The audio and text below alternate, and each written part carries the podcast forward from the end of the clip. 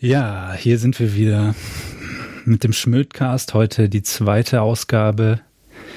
Ähm, letztes Mal hat uns viel Spaß gemacht und haben wir ein bisschen Pause gemacht, drei Wochen, aber jetzt sind wir wieder am Start. Heute ist der 17.05.2020, immer noch Corona, Corona, Corona. Mhm. Wobei das jetzt äh, schon alles ein bisschen weniger wird. Aber wir sind wieder am Start. Der Franklin ist am Start. Yay. Wer ist noch am Start? Der Jürgen ist am Start. Na, Abend. Und auch dabei. Randy Randolph. Hi. Randy Randolph. Randy McRR. Wir haben äh, heute genauso wie letztes Mal eigentlich keine Themen, aber wir labern einfach trotzdem. Ja. Das ist unsere Stärke. Aus dem Bauch heraus. Aus dem Bauch ja. heraus. Klar. Mhm. Wir haben gerade schon drüber gesprochen. Gestern Derby-Sieg. Ja. ja. So sieht's aus. Das war schön. Der höchste Derby-Sieg seit 66. Hm. Ernsthaft? Das ist meine eine Marke, ja, wirklich. 4-0. 4-0? Mhm. Ja. Genau. Derby-Heimsieg oder Derby-Sieg?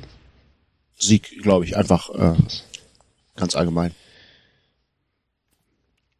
Ja, ich habe äh, schon vorhin gesagt, ich habe es nicht gesehen. Um ganz ehrlich zu sein, wusste ich noch nicht mal, dass es, dass, dass es das Spiel gibt. Ach du Scheiße. Ich bin so ein richtiger Fußball-Noob geworden, seit ich nach Wien gegangen bin. Ich habe echt überhaupt keinen Plan mehr von Bundesliga, was abgeht und so.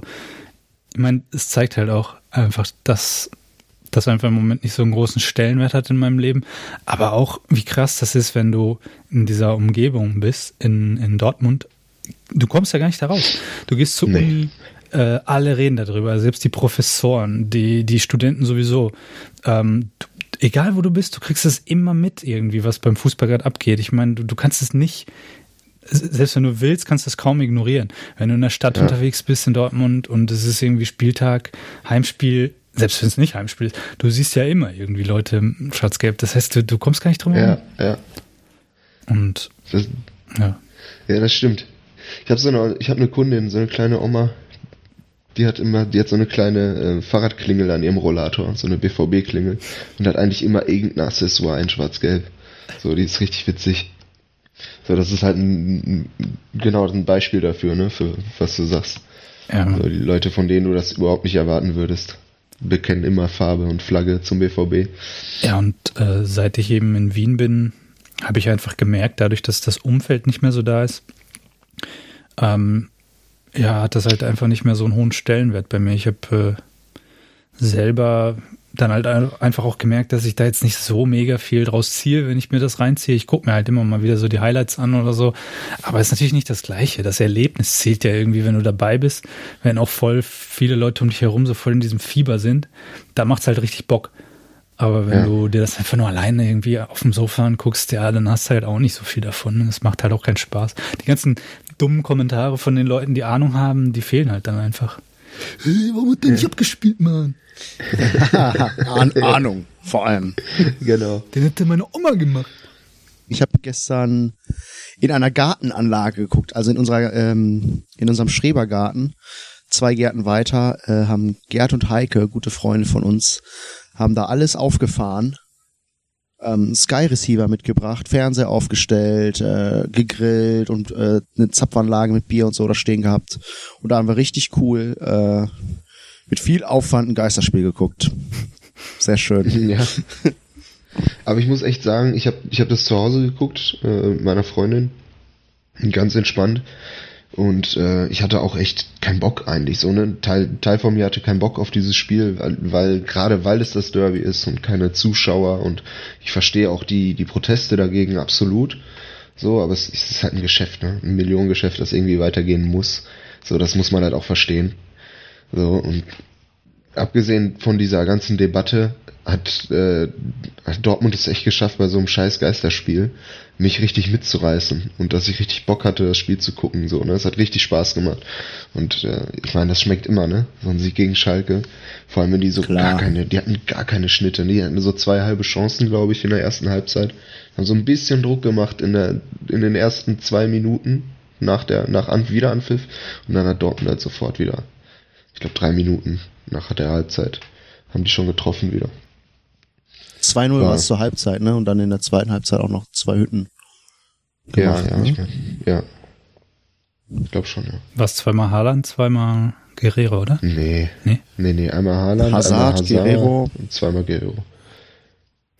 Guerrero hat einen auch sehr, äh, sehr kompliziert genommen. Ne? Er kriegt yeah. eine, eine Hereingabe von Haaland, könnte eigentlich mit dem rechten Fuß äh, gut abschließen, nimmt aber äh, den Außenriss des Linken. Das sah ziemlich äh, absurd aus. Sah es auch. Ja. Also, Im Grunde hat er sein Standbein so halb einfach genommen. Ne? Das, ja. Also er ist ja auch, glaube ich, sogar Linksfuß. Ne? Wahrscheinlich war es für ihn so sogar einfacher.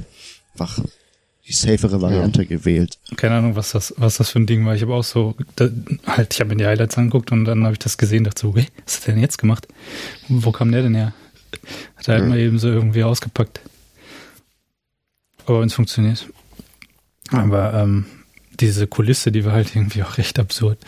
Ich habe das gerade schon gesagt, so als dann die das Tor gefallen ist, das erste, und dann hört man im Stadion so, ja!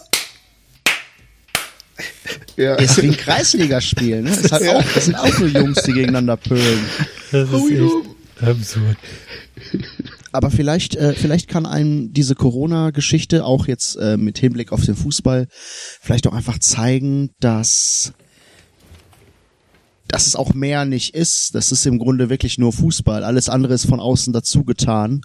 Und der, der, ja. der Zirkus wird mit viel Aufwand immer am Laufen gehalten. Und äh, vielleicht lernt man jetzt auch daraus, gut, es ist tatsächlich nur Fußball. Vielleicht ändern wir ein paar Sachen. Äh, keine Ahnung. Äh, am, am geilsten wäre es natürlich, wenn am Ende des Tages die Spieler von sich aus sagen, wisst ihr was, Leute, ähm, wir sind voll überbezahlt. Äh, wir würden ein Stück des Kuchens abgeben äh, und gemeinnützig vielleicht irgendwas machen, so dass die Vereine viel mehr an die Gesellschaft zurückgeben, als sie nur zu unterhalten durch die Fußballspiele. Aber genau das ist auch ein, ein wichtiger Punkt, nämlich dass es eben auch äh, für eine für die Stabilität in einer Gesellschaft, gerade in so einer Krisenzeit wie jetzt, auch wirklich wichtig ist, dass es dann sowas wie Fußball gibt. Und ich denke, dieser dieser Gedanke, der war auch die ganze Zeit im Hintergrund bei den ganzen Organisatoren äh, der DFL.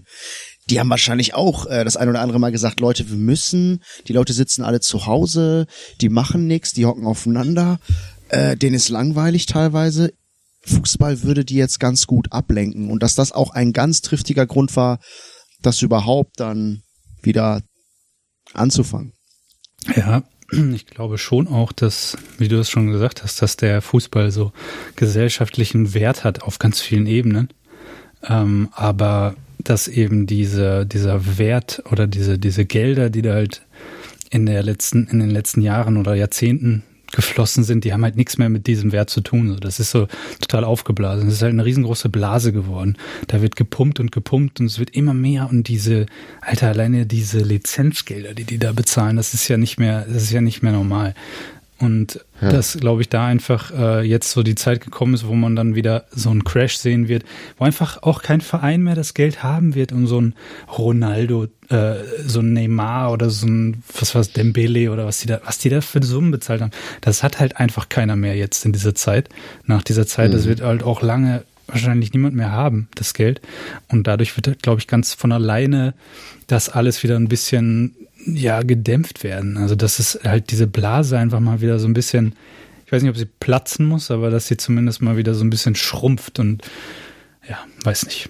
Ich fand das immer schon alles total übertrieben. Ja, das hat sich ja im, im, im, Jahresrhythmus quasi äh, wird immer wieder behauptet, boah, äh, die die Gehälter steigen immer mehr, die Ablösesummen. Ich meine, es gab Zeiten, da waren ich weiß noch, Marcio Amoroso bei Borussia Dortmund, 20 Millionen und das war der teuerste Transfer der Vereinsgeschichte. 20 ne? Millionen Euro zahlt man heute für jeden der so ein bisschen vom Ball treten kann. Für ja, jeden 16-Jährigen werden 20 Millionen bezahlt. Genau. Ja. Wie viel war Dembele? 190? 105. Nein, 190 nicht, 105, glaube ich. Der war, war nee. das jetzt der, der teuerste in, in der letzten Zeit oder gab es danach noch jemanden? Neymar. Neymar, 22, Neymar davor, 222 ne, Millionen. Oder meinst du jetzt auf Dortmund bezogen? Nee, ich meine jetzt wirklich auf äh, allgemein bezogen. Neymar war der teuerste und ist. Das war, die haben doch dann noch so rumgetrickst irgendwie, ne, dass die Summe an sich zwar nicht so hoch war, aber dass sie irgendwie dann noch so ein. Ich weiß nicht, was hat denn Hazard gekostet für Real? Ich weiß es ich nicht, ob auch das wirklich das. Irgendwas mit 100, 105, 107? Ich würde auch tippen, so um die 120, 100. Also ein Schnapper. 105 Millionen. Krank. Ja. Ja.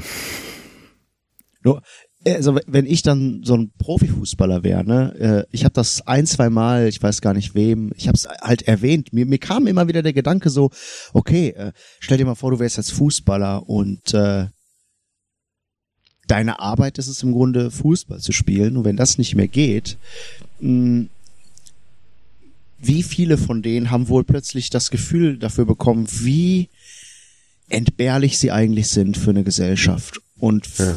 was was worin besteht der Wert, den die äh, den beitragen äh, gesellschaftlich gesehen? Und ich glaube nicht, dass sich äh, die meisten haben sich diese Frage natürlich nicht gestellt, aber vielleicht gab es den einen oder anderen, der darüber nachgedacht hat und dem dann vielleicht so ein bitterer Beigeschmack dabei gekommen ist, so oh eigentlich äh, bin ich total entbehrlich und mein meine Gilde, die Gilde der Fußballer ist eigentlich wirklich nur Bonus. Und wenn ja. eine Gesellschaft in den Krisenmodus rutscht, dann ist das das Erste, was äh, gekappt wird. Ne? Das ja, ist nur Spiel und Spaß. Ja, Brot und Spiele. Ja. Also ich glaube auch, also ich glaube, ich habe ja immer so ein bisschen diese Theorie, dass der Fußball, ich meine allgemein Sport, so ähm, quasi äh, Wettbewerbssport, Teamsport im Allgemeinen ist für mich immer so ein bisschen so ein Kriegsersatz, also so eine Art Krieg Leid.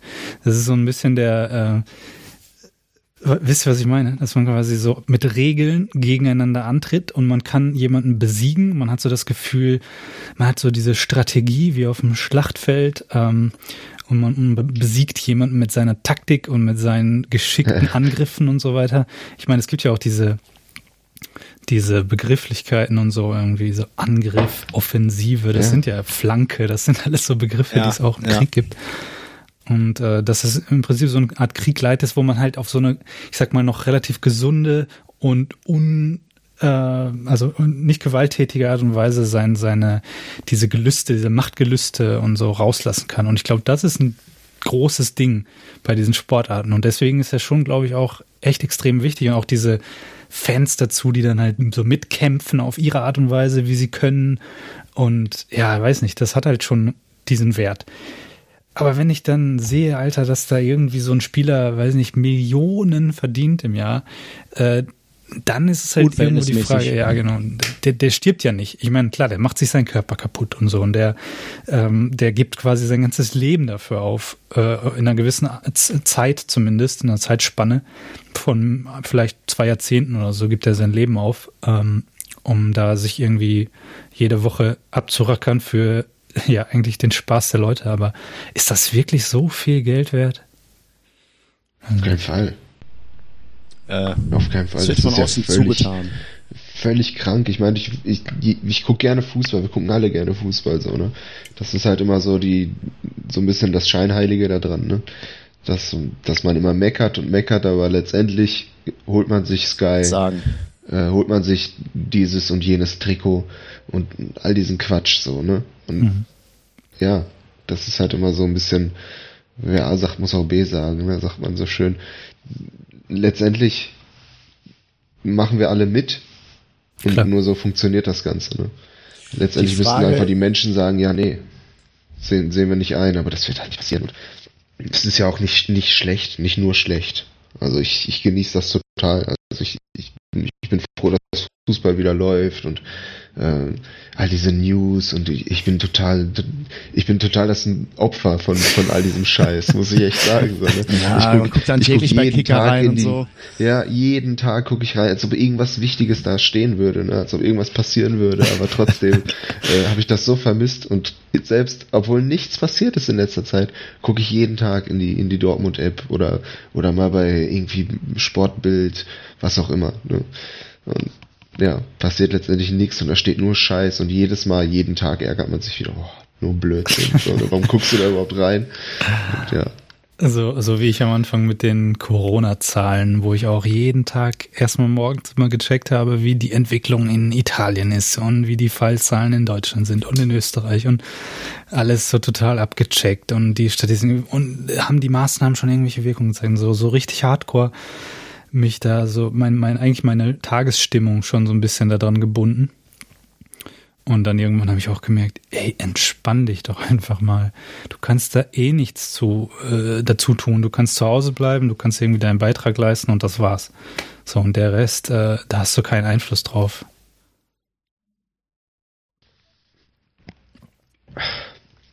So, kurze Trinkpause. Ja, genau, genau, das ist es halt. Ne? Und ja, ich bin voll in dem Bann drin, aber ich, ich sehe auf jeden Fall ein, dass das völlig über, übertrieben ist alles. Dieser Fußballhype, diese, diese Gelder. Ja. ja. Aber Derby-Sieg. Die Frage ist. Scheiß drauf. ja, egal. Also Derby-Sieg. Scheiß drauf. Es zieht einen dann wirklich Alter, hoch, ne? Aber ähm, und das, das ist dann die, äh, das ist dann auch immer die Debatte, die aufgeführt wird. Ne? Es gibt die Fußballromantiker, die dann sagen, nein, das, das, das hat mit Tradition zu tun und äh, und die, die, die Gegner, die, die, die Gegenposition ist im Grunde so Quatsch, was, was für eine Tradition. Das ist doch einfach nur noch Multimillionäre, die da auf dem Platz, die sind völlig, die haben doch inzwischen alle gar nichts mehr mit, mit den Fans gemeinsam. Früher war das so, die Spieler waren einer von uns. Ne? Einige von denen hatten eine Kneipe, andere hatten eine Metzgerausbildung. Die haben am Wochenende gekickt und während der Woche haben die ganz normal gearbeitet. Das war so ja, zu Anfang der klar. Bundesliga. Ich weiß nicht, in den 50ern oder 60er Jahren, so, als das alles angefangen hat. Und äh, das, äh, das Argument dieser, dieser ganzen ähm, Fußballromantiker ist halt, dass ja, das halt. Das, das ist, das ist irgendwie was mit Traditionen wow. zu tun hat. Ich habe irgendwie den Faden verloren. Ja, es ist, ähm, es hat sich halt schon längst davon wegentwickelt, ne? aber äh, halt bei so vielen Sachen so in, in der Gesellschaft, dass sich so alles so total in die Nische spezialisiert, dass quasi äh, ganz viele Sachen so mega optimiert werden. Es gibt dann halt plötzlich so das Berufsbild Fußballer. Das heißt, du kannst auch du kannst das auch als Ziel haben. Du kannst da richtig drauf hinarbeiten. Du kannst in irgendwelche Akademien gehen. Du kannst dich da so richtig ähm, drauf hin ja, stellen und so. Und das ist halt einfach so was Eigenes geworden. Und, und diese Romantik ist da schon längst fehl am Platz. Ne? Aber es gibt Leute, die fürs Z durch Zocken Millionäre sind. Ja. weiß nicht, ob Millionäre, aber es gibt Leute, die äh, zocken. Genau. Poker. Weiß ich nicht, League of Legends oder. Ach so, das meinst oder, du. So also, richtig krass. Sport, in Anführungszeichen. Ja, ja, Finde ich ist, das schwer, diese, das noch so zu akzeptieren. Das sind halt diese kulturellen Phänomene, die dann irgendwie sich so, ja, das sind so, so, so Trends, die dann halt auch ähm, einfach da sein können und dann auch vielleicht irgendwo nach ein paar Jahrzehnten oder so einfach dann auch wieder weg sein können, theoretisch. Ja. Ähm, ja. Fußball hat es ja dann doch schon ziemlich lange gehalten. Ja, wird es auch. Ich glaube, ich glaube nicht. Das ist ja, glaube ich, das ist die, die beliebteste Sportart der Welt, ne? Kann ja, man so sagen. Kann man, glaube ich, so sagen. Ich glaube schon, ja. Ähm, ich meine, wenn man es vergleicht mal mit irgendwie Ringen oder sowas, was es so seit der Antike gibt, ist natürlich ein ganz anderer Art von Sport, aber wenn man das mal so ins, in Relation setzt, muss es sich erst noch ja. ein bisschen beweisen. Aber im Grunde genommen äh, wie lange gibt es Fußball schon? Bestimmt seit 200 Jahren oder so? Es gab ja. auch, es gab auch äh, in der Antike schon so Vorformen des Fußballs. Also äh, ich habe ich hab mal so eine Doku darüber gesehen, weil mich das einfach interessiert. Ich dachte mir so, okay, woher kommt der Fußball? Seit wann machen das Menschen? Und äh, da fällt dir natürlich als erstes mir direkt ein, ja, die Engländer haben Fußball erfunden. Klar, irgendwann, weiß ich nicht, 1800, was weiß ich. Weil wenn man sich die Traditionsvereine alle anguckt, die alten Vereine, äh, dann sind die ja alle so Anfang 1900 gegründet worden. Ne? Borussia Dortmund 1909, Schalke 1904, genauso wie Leverkusen und, und, und. 1866 München. Ist, glaube ich, einer der ältesten Fußballvereine in Deutschland. Aber es gibt der älteste Fußballverein der Welt ist Sheffield United. 1840 oder so. Ich wahrscheinlich, ich spekuliere jetzt ins Blaue, aber irgendwie in, in die Richtung. Aber in China wurden schon, keine Ahnung, vor fast äh, 2000 Jahren so Vorformen des Fußball äh, äh, gespielt. Und ursprünglich war das auch mal äh, viel brutaler. Es gab auch in Europa Formen davon, wo zwei Dörfer gegeneinander angetreten haben. Und die Stadttore waren im Grunde die Tore. Und die haben dieses Fußballspiel über Kilometer hinweg gezockt. Von der einen Stadt zur anderen. Das, das gegnerische Tor war dann das Stadttor der anderen, des anderen Dorfs, was irgendwie zwei Kilometer da hinten war. Und die haben das mit Horden von Menschen gespielt und alles war erlaubt. Kennt ihr? Und der Ball, hm? Sorry. Ja, also immer letztes Tor entscheidet. Genau. Golden Goal. Dreiecken ein Elber. kennt ihr, kennt ihr dieses, ähm, in Italien, dieses Calcio, wie heißt denn das nochmal? Äh, ich weiß nicht genau, wie es heißt. Calcio Traditionale, was weiß ich. Auf jeden Fall irgendwie so eine klassische Art des Fußballs. Und das ist mit, mit, ähm, mit Kämpfen. Also die, die, die boxen sich halt dann gegenseitig und, und hauen sich und treten sich und so. Das ist so ein richtiger Kampf. Da stehen, ich weiß gar nicht, wie viele Leute das sind, aber bestimmt so 30 gleichzeitig auf dem Platz ähm, pro Team dann irgendwie 15 und es geht zwar schon darum, auch irgendwie Tore zu erzielen oder ich weiß gar nicht genau, wie das ist mit, ob die da irgendwelche Körbe haben oder so und dann gibt es verschiedene Möglichkeiten, Punkte zu erzielen, aber im Grunde geht es eigentlich darum, dass sie sich alle gegenseitig die Fresse einhauen, die ganze Zeit. Das müsst ihr euch mal reinziehen, das ist total geil. Ich weiß nicht genau, wie das heißt, aber irgendwas mit Culture auf jeden Fall. Geil, und das, das wird einmal im Jahr, ist das dann glaube ich so ein Event, wo sie sich dann halt Culture. da alle treffen und sich gegenseitig die Birnen einhauen. Das ist schon ziemlich faszinierend. Ich sehe das gerade, äh, ich habe das gerade mal kurz bei Google. Calcio Storico, also ja. historischer Fußball. Genau, genau. Geil. Und das sieht aus, warte mal, das Spielfeld ist damit so, sieht aus wie in so einer Stierkampfarena mit so Schotter oder mit so Staub. ist ein rechteckiges Feld, aber ich sehe, ich glaube, es gibt keine Tore. Ich glaube irgendwie, wenn man hinter die Bande, das, das, ich weiß es nicht, Tote. Irgendwie, hinter mhm. irgendeine Linie, man darf auch den Ball, glaube ich, in die Hand nehmen. Ich, ich kenne die Regeln nicht, keine Ahnung, aber um die Regeln geht's halt auch einfach nicht. Die haben den Ball auch in der Hand, sehe ja, ich gerade. Krass. Es gibt schon irgendwie bisschen wie Australian Football sieht das aus. Ja, wollte ich gerade sagen, es gibt ja auch so absurde Formen des Fußballs, Football, was auch immer. Australian Football, dann gibt es irgendwie Gaelic Football. Das spielt, glaube ich, nur Australien, Wales, Irland und England oder irgendwie so. Also nur so ganz wenige Teams, die das spielen. Und dann gibt es einmal im Jahr irgendwie so ein, ähm, so ein Turnier davon. Und da hast du irgendwie diese Stangen wie beim Rugby, aber auch ein Tor wie beim Fußball und irgendwie äh, einen runden Ball wie beim Fußball und du darfst halt irgendwie in das Tor, aber auch durch die Stangen oder es ist völlig unklar. Und als ich in Australien war, der, ich weiß noch, als wir da im Pub irgendwie waren, ähm, ich habe ja da auf so einer Farm gearbeitet in Tasmanien und dann äh, jeden Freitag sind wir immer mit dem mit dem Farmer in den Pub gefahren, haben da unser Steak gegessen und eben immer so Australian Rules Football halt geguckt. Und irgendwann war halt dieser komische dieses komische Gaelic Football im Fernsehen und ich habe das, ich habe das erst überhaupt nicht gecheckt. Plötzlich so ein runder Ball und da ist ein Tor und irgendwie habe ich ihn dann gefragt, so ja, was ist das? Und er guckt da so hin und meint so, keine Ahnung, das versteht niemand von uns. Die haben das einfach immer nur so wegignoriert, so dass es halt einmal im Jahr irgend so ein Turnier und keiner hat eine Ahnung, was, was das eigentlich genau ist, aber es wird halt gespielt. Richtig geil. Cool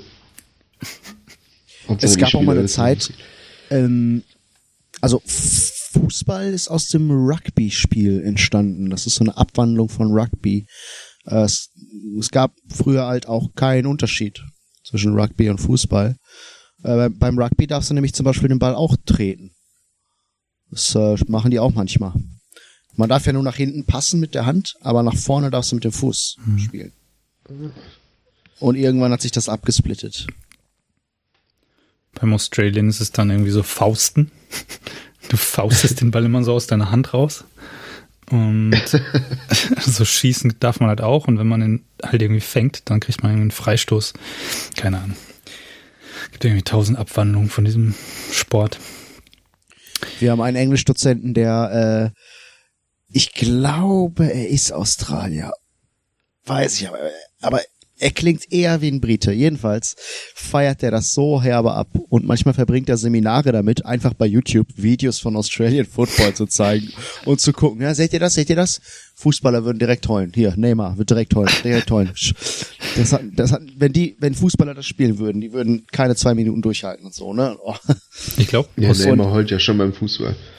Ja, genau. Für den ist, äh, wäre sogar Federball schon zu hart bei dem Australian Rules, da gibt's schon auch, äh, wenn man da bei YouTube mal nach den krassesten Hits oder so sucht oder ähm, Tackles, Alter, die haben ja keinerlei Schutz, gar nichts. Ne? Und wie die sich da teilweise wegwemsen oder wie die sich mit den Knien in, in den Rücken springen, weil halt das, das Fangen eines, eines Balls ist halt so was Besonderes, irgendwie so ein Mark, kriegst du irgendwie, ich weiß gar nicht, ob es einen Punkt dafür gibt, aber zumindest kriegst du einen Freistoß. Und äh, dann teilweise fliegt der Ball halt irgendwie so gefühlt eine Minute lang und dann rennen halt alle da so hin und dann springt einer in die Luft und mit dem Knie so zwischen die Schultern von jemand anderem, um Alter. sich halt noch höher in die Luft zu schießen und äh, haut den anderen dann so richtig weg. Das ist teilweise ziemlich absurd. So wie Manuel Neuer mit dem, wie hieß er? Iguain. Iguain. so ungefähr, so in dem Stil. Ah, ja. im Finale, ja. wo es keinen Elfmeter für Argentinien da, da, ja, Nein, da redet man nicht drüber. Ah, Entschuldigung. Nicht hierzulande. Klarer Elfmeter. Das war echt, also wenn man die, die Bilder davon sieht, das wäre so MMA-mäßiger äh, Move auf jeden Fall. Ja, das war schon hart. Ja. Sogar da hätte der Ringrichter gesagt, ey, chill mal. Was war so 16er Kante, ne? Glaube ich. Das war jetzt nicht fünf Meter Raum oder so. War der eigentlich bewusstlos? Weil der, das, das Bild von ihm, wo so seine Zunge so rausfliegt und seine Augen so aus dem, aus dem mm, Kopf raustreten. Nein, ich glaube nicht. Der sah schon ziemlich, das sah schon ziemlich heftig aus. Ja. Da gab es noch keinen Videobeweis, ne? Mm. Nein. Ja. Stimmt, 2014, ist ja schon eine Weile her. Ja. Sechs Jahre, ey. Boah, Videobeweis machen wir aber beim nächsten Mal, jetzt nicht heute. Mhm. nee. Ich find's gut. Will ich nur kurz sagen. Das Wespennest. Wollen wir lieber nicht hm. aufmachen. Apropos Wespennest, ich habe heute die Bienenstöcke bei uns im Garten gesehen, das erste Mal. In der Gartenanlage sind so fette Bienenstöcke. War das erste Mal, dass ich überhaupt einen Bienenstock gesehen die sind hinter diesem Häuschen am Ende des Wegs bei uns. Mhm. Und sind das äh, einfach so Kisten? Ja, das sind einfach Holzkisten. Imkerkisten? Ja, also ich glaube, das sind vier, vier Stöcke, habe ich gesehen, glaube ich. Und das surrt schon richtig laut, wenn du da, ich war drei Meter entfernt, so ungefähr. Du kommst auch nicht näher ran. Die haben das schon gut, gut abgesichert. Ich glaube, wenn du richtig nah rangehst, ohne Schutzkleidung, wird es auch ein bisschen gefährlich.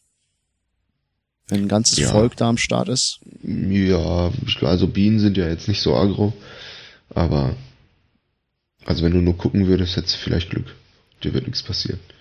Ist das von so Hobby-Imkern oder was ist das? Ja, ich glaube. Ich, ich weiß es nicht genau. Ich habe mal kurz mit dem gequatscht auf der, wir waren tatsächlich auf der Jahreshauptversammlung von unserem Gartenverein. Was äh, eine Veranstaltung. Dachte, ja, äh, und äh, ja, wir haben eigentlich nur Bier getrunken, deswegen kann ich mich an das Gespräch mit. Ich habe tatsächlich beim Pinkeln mit dem Typen gesprochen, der da eben, der eben wir waren so am Pinkeln so nebeneinander und ich habe den einfach völlig unangebracht angesprochen. So, das ist so der einzige Ort, wo man einfach sich nicht anspricht, so ungefähr Männerklone. Ich habe die goldene Regel gebrochen, aber ja, ich hatte halt Interesse. Ah, auch am Inkern, so ungefähr. Und dann kamen wir ins Gespräch. ja, ganz so filmreif war es wahrscheinlich nicht, aber ähm, er meinte, dass er früher, was meinte er? Er hat, er hat glaube ich, auch an der Uni gearbeitet, hat er erzählt. Er war auch Dozent für irgendwas wahrscheinlich, seines, also nach seinem Alter zu urteilen zumindest. Der ist so So alt wie mein, mein Vater, so irgendwo in den 50ern, Anfang 50.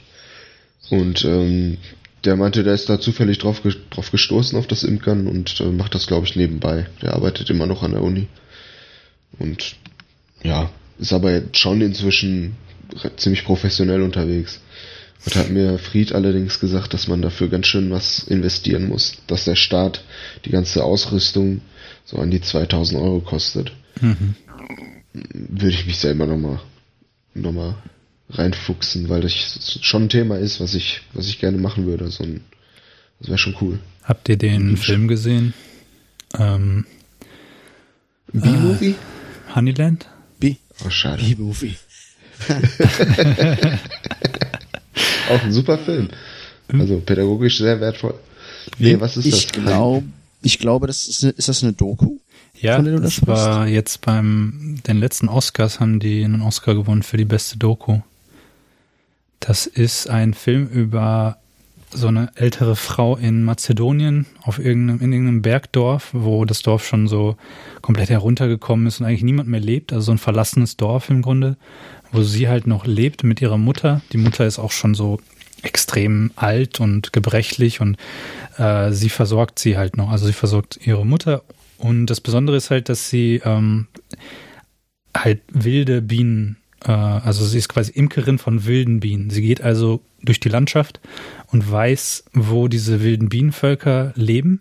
In den Bergen teilweise. Sie, sie klettert teilweise irgendwelche ähm, Berge hoch, um halt dann da an diese Stämme heranzukommen und nimmt den halt dann, ähm, nimmt halt Honig von denen. Und äh, ja, der, der Film, also das ist sozusagen das, das Hauptthema. Aber der ist da ist halt viel mehr drin in dem Film. Ne? Also da ist es, das ist sozusagen das Thema, was, was den Film zieht. Aber du hast halt extrem viel natürlich auch diese äh, ganz viele Facetten. Einmal dieses, ähm, die, dass sie ihre Mutter eben dort noch pflegt und quasi, dass dieses Dorf komplett zerfallen ist und sie als einzige dort übrig geblieben ist. Dann äh, gibt es eine türkische Familie, die quasi wie so Nomaden dann, dann dahin kommen einfach und da sich sozusagen breit machen in diesem Dorf und ähm, dann auch äh, gerne was von diesem, diesem Honiggeschäft sozusagen abhaben wollen und dann halt äh, das aber nicht können. Also sie wissen einfach nicht, wie sie damit umgehen müssen ähm, diese Frau erklärt denen dann, das dann halt, dass sie nicht den ganzen Honig wegnehmen dürfen, weil die Bienen halt sonst äh, andere Völker angreifen, die sie dann halt töten und so weiter. Also da gibt's halt dann so äh, ganz viele Facetten eigentlich und, und dieses, dieses Überleben äh, in solchen schwierigen Umständen. Es ist einfach, es ist ein schöner Film. Also wenn ihr mal die Gelegenheit habt, euch den anzugucken, Honeyland. Klingt sehr interessant. Wo kann, weißt du, wo man sich ja. den angucken kann? Weiß ich leider nicht. Ne? Legal, selbstverständlich. ich weiß es leider nicht, nee, nee, nee. Okay. Aber ja, der hat auf jeden Fall dann den Oscar. Muss ich im Internet googeln. der ist, glaube ich, auch nur eine Stunde oder so, also eigentlich gar nicht lang. Ähm, aber es ist wirklich ein interessanter Film. Ja. Cool. Ja. Ja, so viel zu Bienen. Ganz, ganz schön, ja, Bienen, Bienen sind äh, schon extrem krasse Tiere. Ja. Für ihre Größe. Extrem wichtig. Nicht nur Bienen, hatte... auch andere Bestäuber, nicht nur die Insekten ja. generell. Aber Bienen, glaube ich, machen schon den, den Löwenanteil der Arbeit, was das Bestäuben angeht. Ich sehe aber auch, habe das Gefühl, jetzt haben wir den Garten natürlich noch nicht lange. Letztes, letztes Jahr hatten wir den noch nicht zu der Zeit.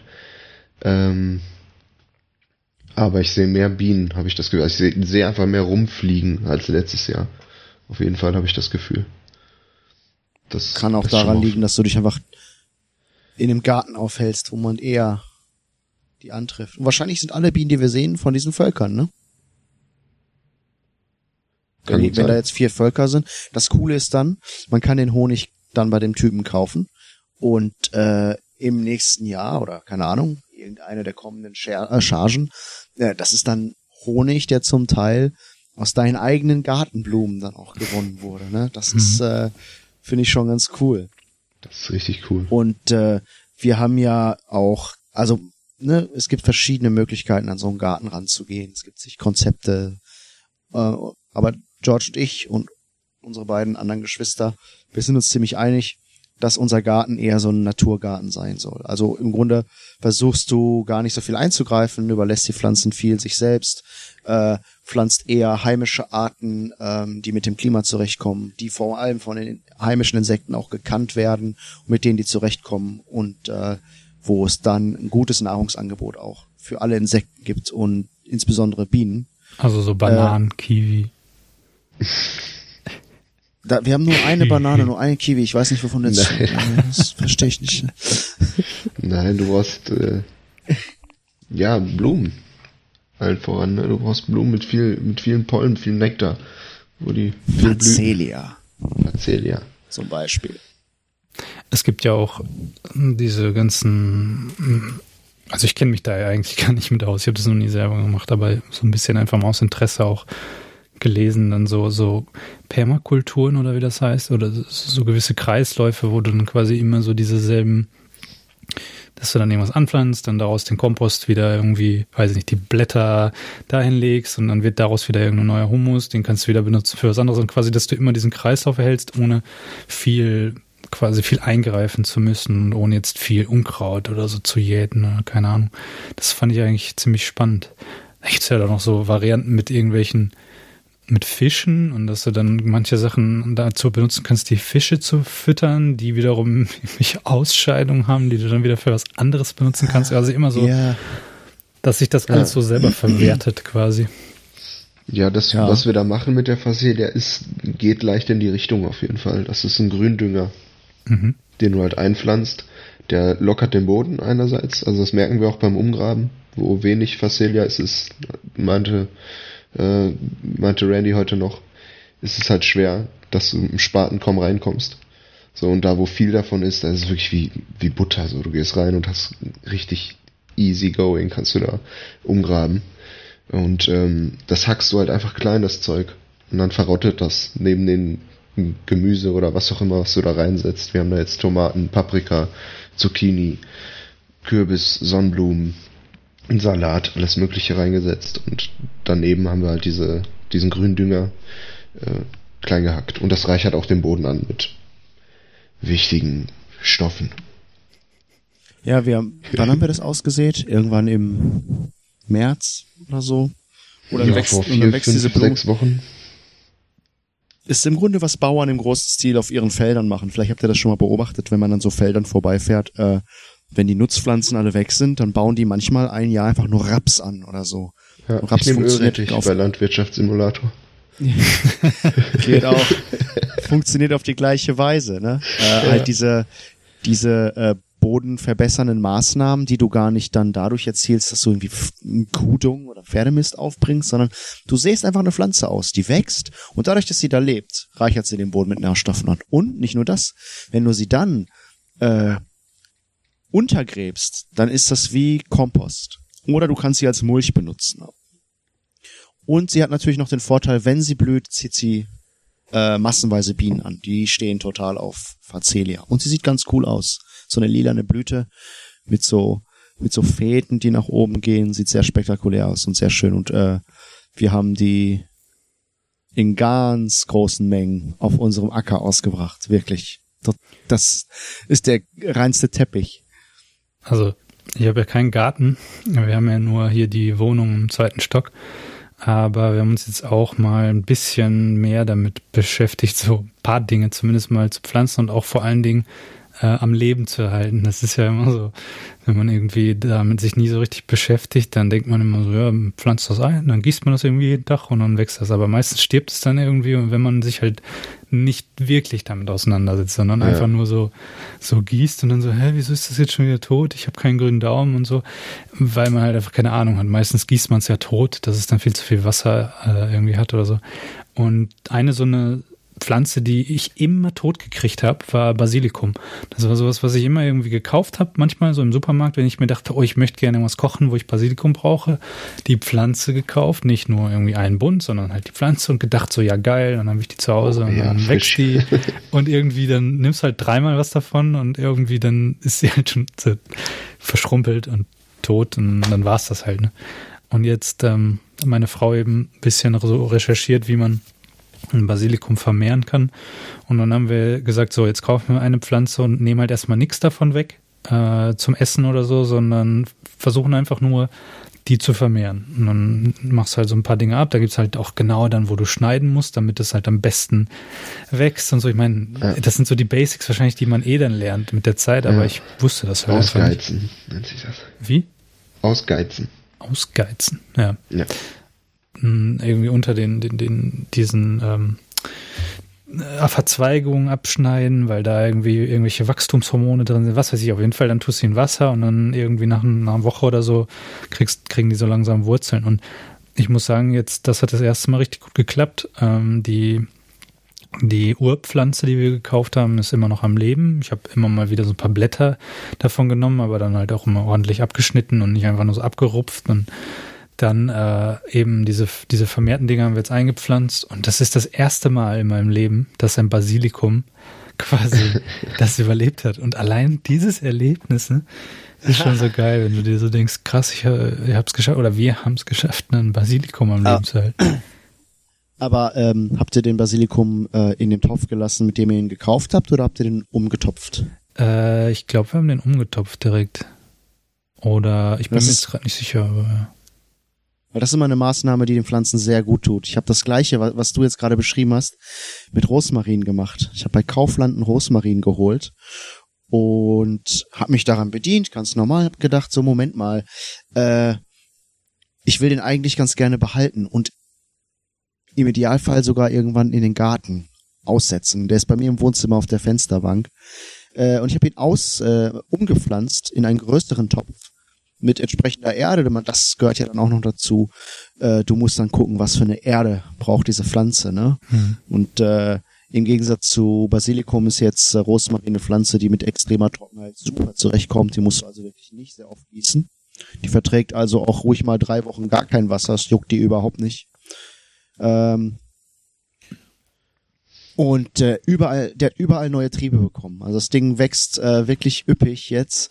Und äh, mal gucken, wie lange ich das auf der Fensterbank so halten kann. Wenn ich sehe, dass er so ein bisschen droht einzugehen, werde ich ihn wahrscheinlich einfach mal in den Garten mitnehmen und äh, dort irgendwo einpflanzen. Ja. Aber das ist äh, gerade mit Kräutern äh, eigentlich voll geil. Aber äh, zu Basilikum noch, äh, ist glaube ich nur eine einjährige Pflanze. Also die kannst du glaube ich gar nicht länger halten als nur ein Jahr. Oh. Es sei denn, du, genau, wie du schon, das, was du gemacht hast, ist, glaube ich, die einzige Maßnahme, sie dann länger am Leben zu halten, indem du einfach so Stecklinge machst. Aber ich hm. glaube, die wird, nachdem die geblüht ist, wird die verwelken. Okay. Naja. Ja, wenn wir sehen aber, ist sie auch nicht mehr genießbar. Für mich ist das äh, schon ein Erfolg, dass die überhaupt durchgehalten hat. Die erste ja, ja. Phase. Ja, auf jeden Fall. Ich habe hier zu Hause, weiß ich nicht, bis, ich weiß nicht, insgesamt fast 40 Pflanzen gehabt. Tomaten, Zucchini, Lavendel, Sonnenblumen. Nee, Sonnenblumen habe ich. Doch, hatte ich auch. Ja, auf jeden Fall gut stressig, aber man ist, ich habe alle durchgebracht, so, ne? das war echt viel Arbeit. Also letztendlich musst du sie irgendwann wirklich nur noch gießen, wenn du sie einmal umgetopft hast, von einer kleinen, von einem kleinen Topf dann in die, in die zweite Größe, dann äh, dann hast du nicht mehr viel zu tun, dann musst du sie gießen, aber das ist mit so vielen Pflanzen, wenn die irgendwann 60 Zentimeter hoch sind, alle die Tomaten, ist das echt stressig. So, ne, dann, ja, bin froh, dass sie das alle überlebt haben, auf jeden Fall. Ich weiß, was du meinst. Ja. Das ist so der, der erste Schritt, ne? Also zum Erwachsenenwerden.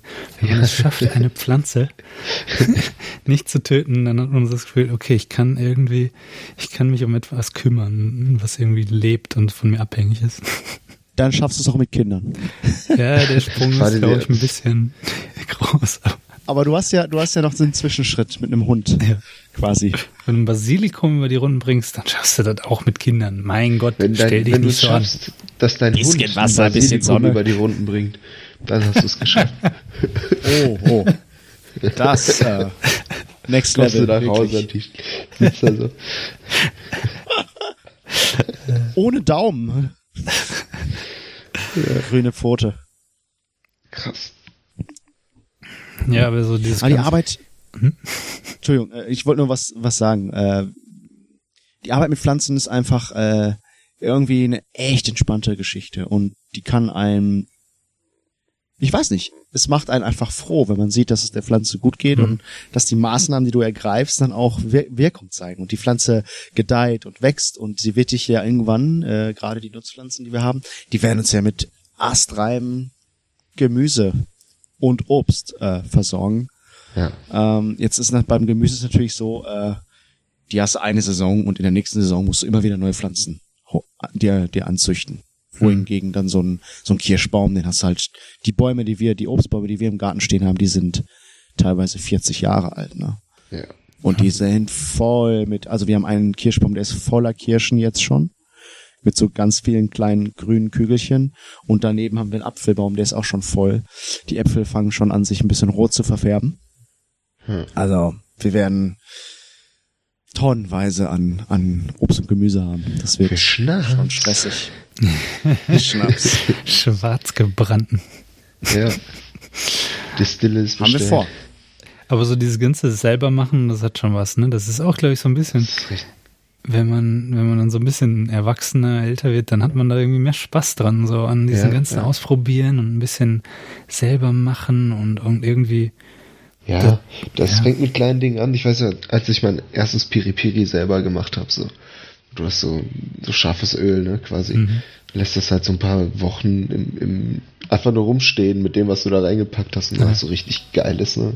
Machst dann noch so einen Schluck Brandy rein oder so und nach, nach ein paar Wochen ist das einfach richtig geiles Zeug, so. Und, ja.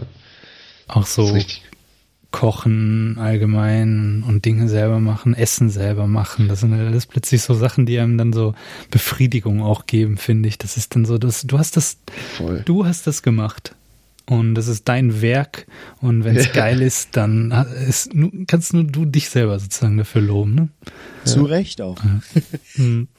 Meine Frau hat jetzt auch in der Zeit, wo eben so Homeoffice, also ich meine, sie macht ja eh schon immer Homeoffice, das ist ja ihr Job äh, schon immer so gewesen, aber sie hat eben in letzter Zeit durch diese ganze Corona-Krise weltweit nicht mehr so viel zu tun. Also die arbeitet für eine Firma, die äh, so Auswertungen machen für Gentests ähm, und die arbeiten im Grunde mit Kliniken auf der ganzen Welt. Und auf der ganzen Welt ist ja jetzt gerade äh, die Situation so, dass die meisten Leute zu Hause bleiben. Das heißt, es werden auch kaum irgendwelche Tests gemacht. Das sind ja auch Sachen, die in der Regel nicht so dringend sind. Und dann ähm, ist eben da auch ziemlich wenig zu tun gewesen in der letzten Zeit. Und sie hat dann eben teilweise einfach den ganzen Tag eigentlich kaum was machen müssen, so auf der Arbeit. Und dann hatte sie plötzlich halt so viel Zeit und hat dann halt einfach mal angefangen, irgendwie ein paar Dinge auszuprobieren. Und die hat jetzt auch einen Sauerteig zum Beispiel angesetzt. Und damit oh, das halt. ist schwer, ne? Das, das ist eine Kunst. Schwer ist es, also was heißt schwer? Es ist äh, von der, von den Zutaten und von dem, was du machen musst, ist eigentlich total simpel. Es ist wirklich, es ist Mehl äh, und Wasser. ich habe gar keine Ahnung davon und sage einfach, oh, das ist eine Kunst. ja, also du musst halt ein gewisses Gefühl dafür entwickeln, wann du den wieder also das ist ja irgendwie, glaube ich, Wasser und Mehl am Anfang einfach nur. Du lässt es einfach ein bisschen stehen. Du kannst entweder einen Sauerteig nehmen, der schon, der schon lebt sozusagen und dann den benutzen, um davon wieder einen weiteren zu ziehen. Aber du kannst den auch von Null starten. Du nimmst Mehl und Wasser, lässt es im Grunde einfach nur stehen bei einer gewissen Temperatur, irgendwie so 26, 28 Grad. Und dann kommen im Prinzip aus der Luft äh, einfach Hefe- und Milchsäurebakterien und besiedeln den. Und die äh, sorgen dann halt dafür, dass der, also die, die, die ernähren sich dann von dem Mehl im Grunde genommen, äh, verdauen das sozusagen und dann wächst der halt so. Also dann entstehen diese Gase, so wie von Hefe und so halt typisch. Und dann, dann steigt der so, wie so ein, wie so ein Hefeteig halt auch, aber der hat dann so Blasen da drin. Äh, und der fängt halt so an, säuerlich zu riechen. Die, die erzeugen halt da irgendwelche Säuren und es ist, teilweise riecht er so ein bisschen nach Essig. Mm, und dann musst du halt schauen, dass der, wenn der an seiner höchsten Stelle ist, dass du ihn möglichst äh, an der höchsten Stelle wieder fütterst mit Mehl. Also du gibst ihm wieder neue, neue Nahrung. Und so schaffst du es halt, dass dann diese Bakterien da drin und diese Hefeorganismen äh, dann quasi ähm, sich schön vermehren können. Und dann hast du so eine Art äh, natürliche, selbstgemachte Hefe und aber auch diese Milchsäurebakterien. Und davon kannst du dann Brot machen. Dann, äh, das dauert halt alles immer ewig lange. Du musst es dann erstmal ansetzen, dann muss das irgendwie stehen, dann machst du einen Teig, dann muss der vier Stunden irgendwie rumstehen, dann musst du den kneten und schlagen und so, damit der irgendwie elastisch wird, dann bleibt der 24 Stunden stehen. Also es dauert einfach immer alles mega lange. Mhm. Aber das Brot, was sie gemacht hat, das erste Brot davon, das war so geil. Echt, das war richtig, das war wie vom Bäcker einfach, wow. aber, aber geil. Also ja, nicht so ein ja. Hefebrot, was irgendwie einfach nur so, so ein bisschen pappig ist, sondern es ist so richtig elastisch. Es hat so einen richtigen Duft. Es hat so, so, so eine, ja, da ist einfach mehr drin. Du hast so das Gefühl, das ist so ein richtiges, so ein richtiges Brot. Ähm, und das war irgendwie schon ein Erlebnis. Jetzt habe ich Hunger. Äh, es ist äh, so, ein, so ein Hefe, so ein, so ein Sauerteig, den, den züchtet man sich auch quasi dann länger an. Du kannst ja genau. davon viel länger noch auch, ne, du nimmst ja dann nicht alles genau. für dein Brot. Du zwackst ein bisschen was ab und genau. der lebt weiter und du kannst den immer wieder verwenden. Ne? Ja, so der ist, äh, du kannst den im Grunde unendlich ähm, immer wieder ja. Es gibt auch so Familiensauerteig-Traditionen, mhm. wo der von Generation zu Generation weitergegeben wird. Genau. Ja, also das ja. kennt man doch und aus Filmen. Und so also ich kenne das aus Filmen. Je länger der lebt, umso, umso stabiler wird der eben auch. Also das Problem ist, also der erste zum Beispiel, den sie gemacht hat, der ist, ähm, der ist quasi umgekippt oder wie auch immer man das nennt. Da sind dann quasi sozusagen die falschen Organismen, haben dann Überhand gewonnen. Das lag einfach nur daran, dass sie sich beim ersten Mal an ein Rezept gehalten hat, was immer nur auf die Zeit also da stand immer nur, alle zwölf Stunden äh, muss man den wieder neu ernähren. Und sie hat sich halt strikt an diese zwölf Stunden gehalten. Aber das ist halt natürlich irgendwie nicht Realitäts... Ähm, also ist ein bisschen Realitäts ne? Bitte?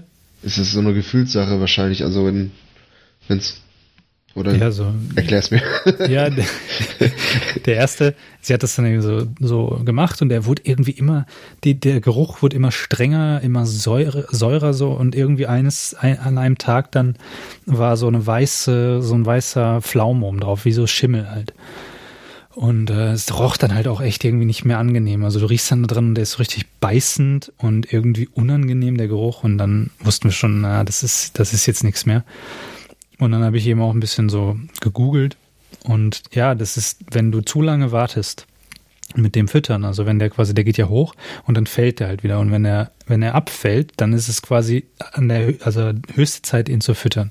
Wenn du ihn dann nicht fütterst und er sinkt weiter, dann kippt dieses Gleichgewicht quasi und dann sind nicht mehr die guten Organismen sozusagen haben die Überhand, sondern dann hast du halt das, die Gefahr, dass diese schlechten Schimmelpilze und sowas halt reinkommen. Und das ist halt passiert. So beim zweiten Mal hat sie dann wirklich immer drauf geachtet, sie hat so einen kleinen Post-it dran geklebt, äh, wo sozusagen der Stand war und wenn er dann noch hochging, dann hat sie den Post-it wieder dran geklebt und erst wenn er, wenn sie gesehen hat, dass er wieder runtergeht, dann hat sie ihn halt schnell gefüttert. Und der zweite, der hatte so einen anderen Geruch, der war so, der hatte so einen Pfirsichgeruch, so einen leicht fruchtigen Geruch. Auch sauer, auch so ein bisschen Essig, aber eben auch so eine, so eine fruchtige Note dazu. Und ich wusste einfach schon, boah, der ist viel geiler, dieser zweite Versuch. Und das Brot, wie gesagt, was sie da gemacht hat, das war schon ziemlicher Luxus. Also sowas kann man halt Habt auch kaum noch? noch? kaufen, ne? Ja. Ist also Sauerteigbrot kaufen ja, die meisten Bäckereien werden doch beliefert, oder nicht? Mit so Rohlingen, ja, die sie einfach genau. in den Ofen schieben. Ja. Und ja. Hier, es gibt ich so ein paar. Eine, es gibt so, so, ja genau, so, so Handbäckereien quasi, die halt dann auch damit werben natürlich. Es gibt hier in Wien einige, also so eine Mini-Kette, die haben halt so fünf Bäckereien oder sowas. Die verkaufen Brot, das richtig geil schmeckt, Sauerteigbrot. Da kostet ein Brot teilweise sieben Euro, sieben, acht Euro. Ja gut, aber, aber guck mal, was da drin steckt für eine Arbeit, wenn du selber ja, mal einen Sauerteig ja. gemacht hast. Ne? Klar, ja. So, dann weißt du es halt.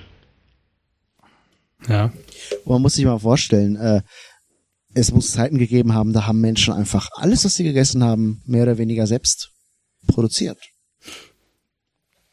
Ne? Mhm. Also viel mehr, als wir das heute tun. Natürlich ja. auch nicht alle. Auch früher haben Leute schon Dinge kaufen müssen. Nicht jeder hatte Land, nicht jeder ja, hatte auch das Know-how.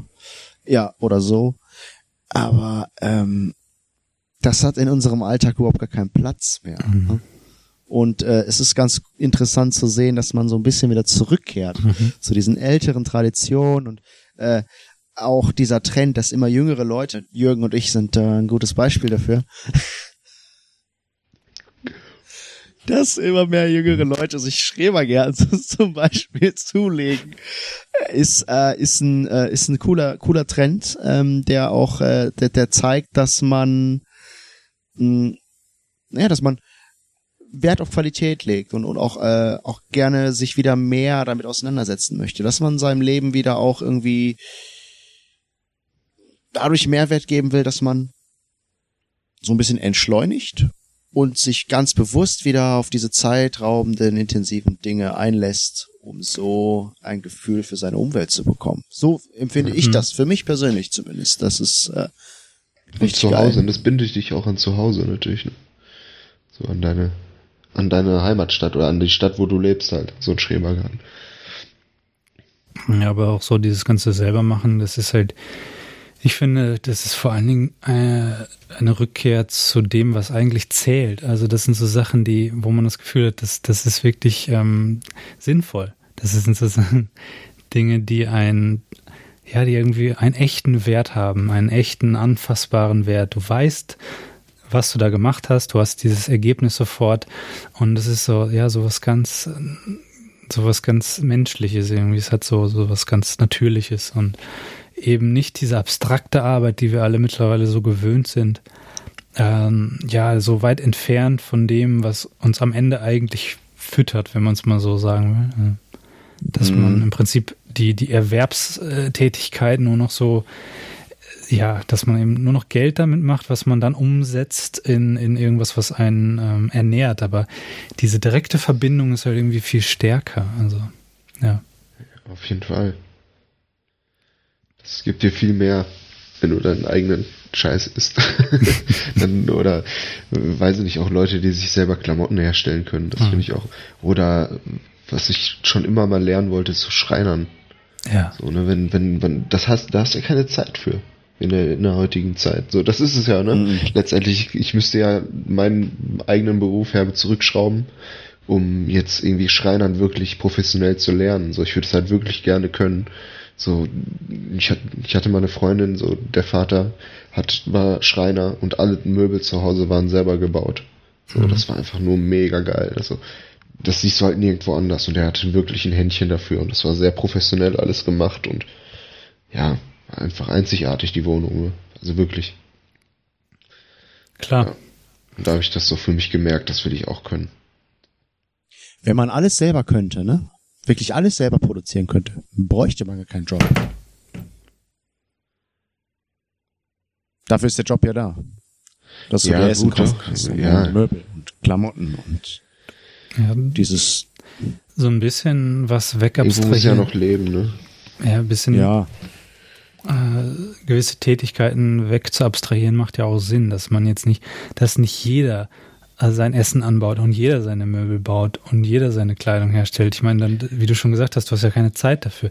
Das heißt, es macht ja es ist ja eine ganz natürliche Entwicklung, dass Leute sich spezialisieren, eine Sache besonders gut können und dann sagen, okay, dafür tausche ich halt dann. Ich kann halt besonders gut Möbel machen und dann tausche ich mit dir, der halt besonders gut äh, Kleidung macht und tausche mit jemand anderen, der irgendwie Essen macht. So und dann, das ist ja einfach diese erste Abstraktion, dass man tauscht.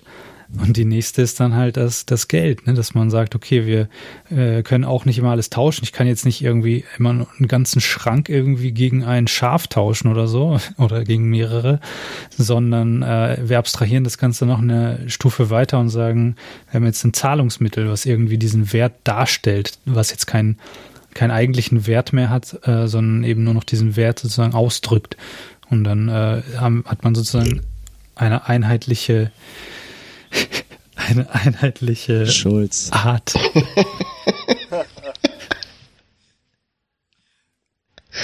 Schön. Prost. Äh, eine einheitliche. Glaub, äh, so, die Menschheit wäre auch sonst überhaupt nicht so erfolgreich geworden, wenn wir, wenn jeder einzelne von uns jeden Tag damit beschäftigt sein müsste. Oh, ich muss Wasser holen, das ich muss ein Brot Sauerteig machen, ich muss mein Schwein schlachten. Mhm. Äh, wir wären irgendwo einfach stehen geblieben in unserer Entwicklung.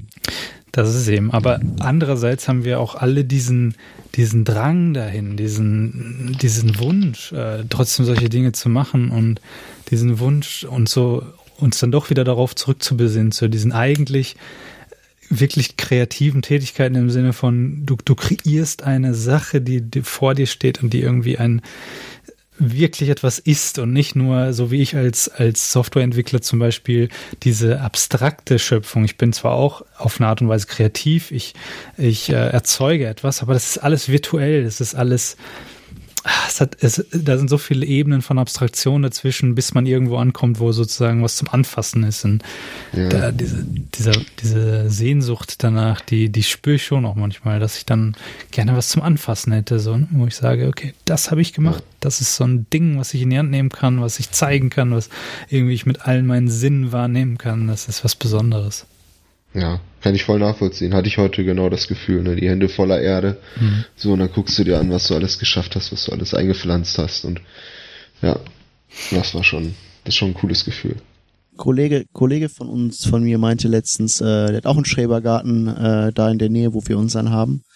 Und der sagte, dass äh, mit der nackten Haut blanke Erde zu berühren, äh, schüttet Glückshormon aus. Das macht dich irgendwie glücklich.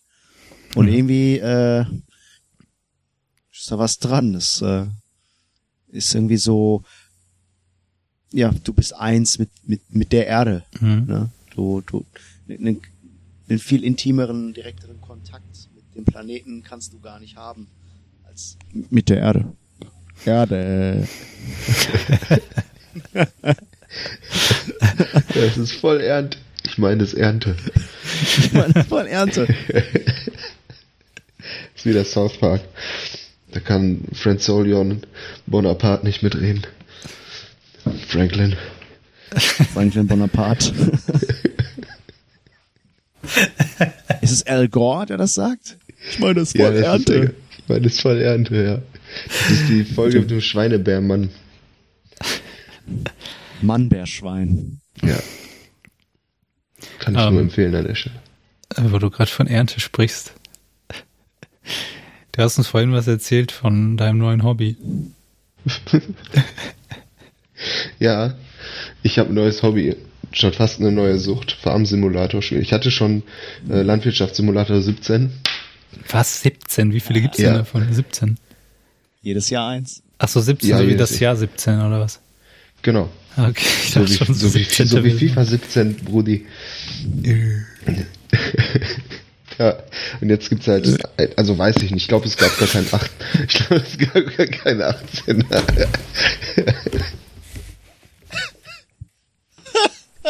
oh Mann. Okay.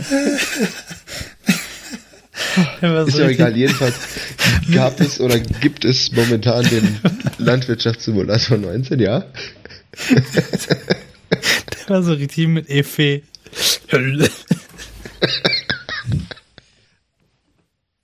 Angeschnibbelt. Ganz locker aus der ja. ah, Stark. Was ist das, der Weißwein, den du trinkst? Vigno du Verde? Ja, der, der hat einiges an Kohlensäure tatsächlich. ja, ähm. Vigno du Verde. Kann ich nur empfehlen. Ja. Aldi. Äh, okay, also Landwirtschaftssimulator. Landwirtschafts Gibt es momentan oder gab es zumindest vor ein paar Tagen, als ich mir den geladen habe, umsonst im äh, PlayStation Store. Also Landwirtschaftssimulator äh, 20 oder was? 19. 19. Oh, Froglin. Äh, lad dir das auch runter? Ich auch. Und dann können wir Podcasts, Live Zockcasts machen. Landwirtschaftssimulator spielen. Oh, Let's nice. Play auf Twitch. Genau, genau so ja. was. Geil. Wir okay, werden reich. Ich, heute ernte ich meine Möhren. Ich nehme den John, John Deere 17. Stark. Und fahre mit. Stark an der Möhre, der Junge. Ja. Die Möhren erntet man aber nicht mit einer Sense, glaube ich. Kann man schon machen, Doch, aber dann hast du nur eine Möhrensense. Die Möhren immer noch im Boden. ja, ja. Nee, da musst du so einen äh, Pflücker ja, frag den Experten. Ja. Na, aber ja, warte mal, jetzt, ich muss das, ich habe das noch nie gezockt, aber ich, ich kann mir das nur so grob vorstellen. Du, das ist dann richtig so, du hast irgendwie einen Bauernhof, fängst irgendwie an. Ist das so wie Sims? Es ist ein Simulator, Alter. Also, also wenn du, wenn du richtiger Crack bist, habe ich noch nicht, oder habe ich nicht, werde ich mir auch nicht holen, glaube ich, hast du so ein Lenkrad am besten so, ne? Also, also du musst halt, am PC halt oder wirklich, an der Playsee dann. Das ist halt voll genau, realistisch. Genau, das ist halt wirklich, also du holst dir Land, ähm, musst im Grunde fängst du bei Null an und musst dir das alles erwirtschaften. Es gibt aber, dieses Spiel ist komplett freigegeben für Modder. Es gibt ganz viele Mods, hm. die du dir so installieren kannst in dem Spielemenü. Und äh, mal kurz die Zigarette aus. So. Ähm, und da gibt's halt so ein, es gibt so ein Schild. Das stellst du dann auf dein Grundstück, das du dir gekauft hast, dann steht da irgendwie sta staatlich subventioniert oder so ein Quatsch. Und dann kriegst du 100.000 die Stunde oder so durch dieses Schild. Und äh, Geldcheat. Ja, ich muss sagen, ich habe das jetzt erstmal mit, mit meinem Kollegen Janich aus Köln, aus Kölner Zeiten noch. Äh, Janich. habe ich das, äh, haben wir das jetzt immer so gezockt, ne? Wir hatten halt Bock uns einfach, wir saßen da, waren schon relativ fertig immer dann um die Uhrzeit und hatten einfach einen Bock, was Entspanntes, nach einer Runde FIFA noch was Entspanntes zu zocken und haben dann äh, da Land gewirtschaftet, simulatorisch. Und äh, Und äh, ja, haben sie, ziehst du halt diese ganze Kohle und kannst dir dann holen, was du willst. Dann baust du dir halt ein, eine Halle erstmal für deine Fahrzeuge, dann kaufst du dir Felder, dann gehst du auf das Feld, entweder im Menü oder gehst dann wirklich auf das Feld, dann wird dir angezeigt, in welchem Zustand das ist, was da drauf ist. Äh, ist da Unkraut, äh, Unkraut drauf, muss es gedüngt werden? Wie weit ist es schon gedüngt? All solche Sachen. Und da musst du dir alle möglichen Geräte holen, je nachdem, was du aussehen willst. Ne, du brauchst eine Sämaschine, bei Sonnenblumen und so ein Scheiß brauchst du einen Mähdrescher. Ähm, bei Baumwolle brauchst du Baumwollpflücker, so eine, so eine Pflückertechnik. Also solche Sachen halt, ne? Ja. Also man, man muss es aber schon mit, mit Maschinen machen. Das würde jetzt nicht zu Fuß gehen oder so? Oldschool? Mm, nein, stopp nicht. Mit also es, Esel. Gibt so ein paar Hand, es gibt so ein paar Handgeräte, es gibt eine Kettensäge, es gibt einen Besen, aber ich glaube, es gibt jetzt keine Sense oder sowas. Oder ein Spaten oder ein so, glaube ich nicht. Was der vom Esel gezogen wird. Gibt's, äh, weiß ich nicht, ob es den Mod gibt. Nicht, dass ich wüsste. Kennt ihr das Spiel äh, Go Goat Simulator? ja, nur, ja. nur irgendwelche Videos von gesehen und so. Ja, ich habe es auch noch nicht gezockt. Gab es auch irgendwann umsonst, aber ich hab's nicht. Ich weiß nicht, ob ich es sogar in meine Bibliothek gepackt habe. Ich glaube schon. Muss ich mal gucken. Das heißt, dieses, dieses Spiel Land, äh, Landwirtschaftssimulator hat jetzt kein Ziel, es gibt keine Szenarien, Kampagnen, irgendwelche Aufträge oder so. Nee, nee, du machst deinen Hof und musst deinen Scheiß verkaufen. also so wie. Du kannst auch eine Kuhweide, wir haben Pferde, wir haben Hühner, Schweine, also so baust du Silos dahin. So wie ja. Sims oder so, in, in, in, also ohne Ziel, dass man, man spielt einfach so vor sich hin. Und ja, ja, aber du hast halt schon ordentlich zu tun. Ne? Du musst halt Heu holen, du musst Futter mischen für deine Tiere, du musst halt, brauchst Geräte für alles. Du brauchst für alles ein neues Gerät. Um das Silo zu befüllen, brauchst du irgendwas, was das, die Heu, Heuballen klein macht und die dann in das Silo streuen kann weil du keine Ballen in das Silo packen kannst. Also so ein Quatsch die ganze Zeit. Suchst eine, die Lösung für irgendein neues, ja nicht Problem, sondern eine neue Aufgabe, die, die ansteht halt. Ne? Dann musst du den Hof sauber halten, die Schweine, also die Tiergehege, solche Sachen. Ja, also ich habe früher immer total das darüber gelacht. Ich habe das so belächelt, dieses Spiel, und dann äh, spiele ich selbst. Jetzt ein paar Jahre später. Es macht echt Spaß. So, das holt dich halt total runter, so. Ich habe ganz entspannt. Früher, ähm, kennt ihr Harvest Moon?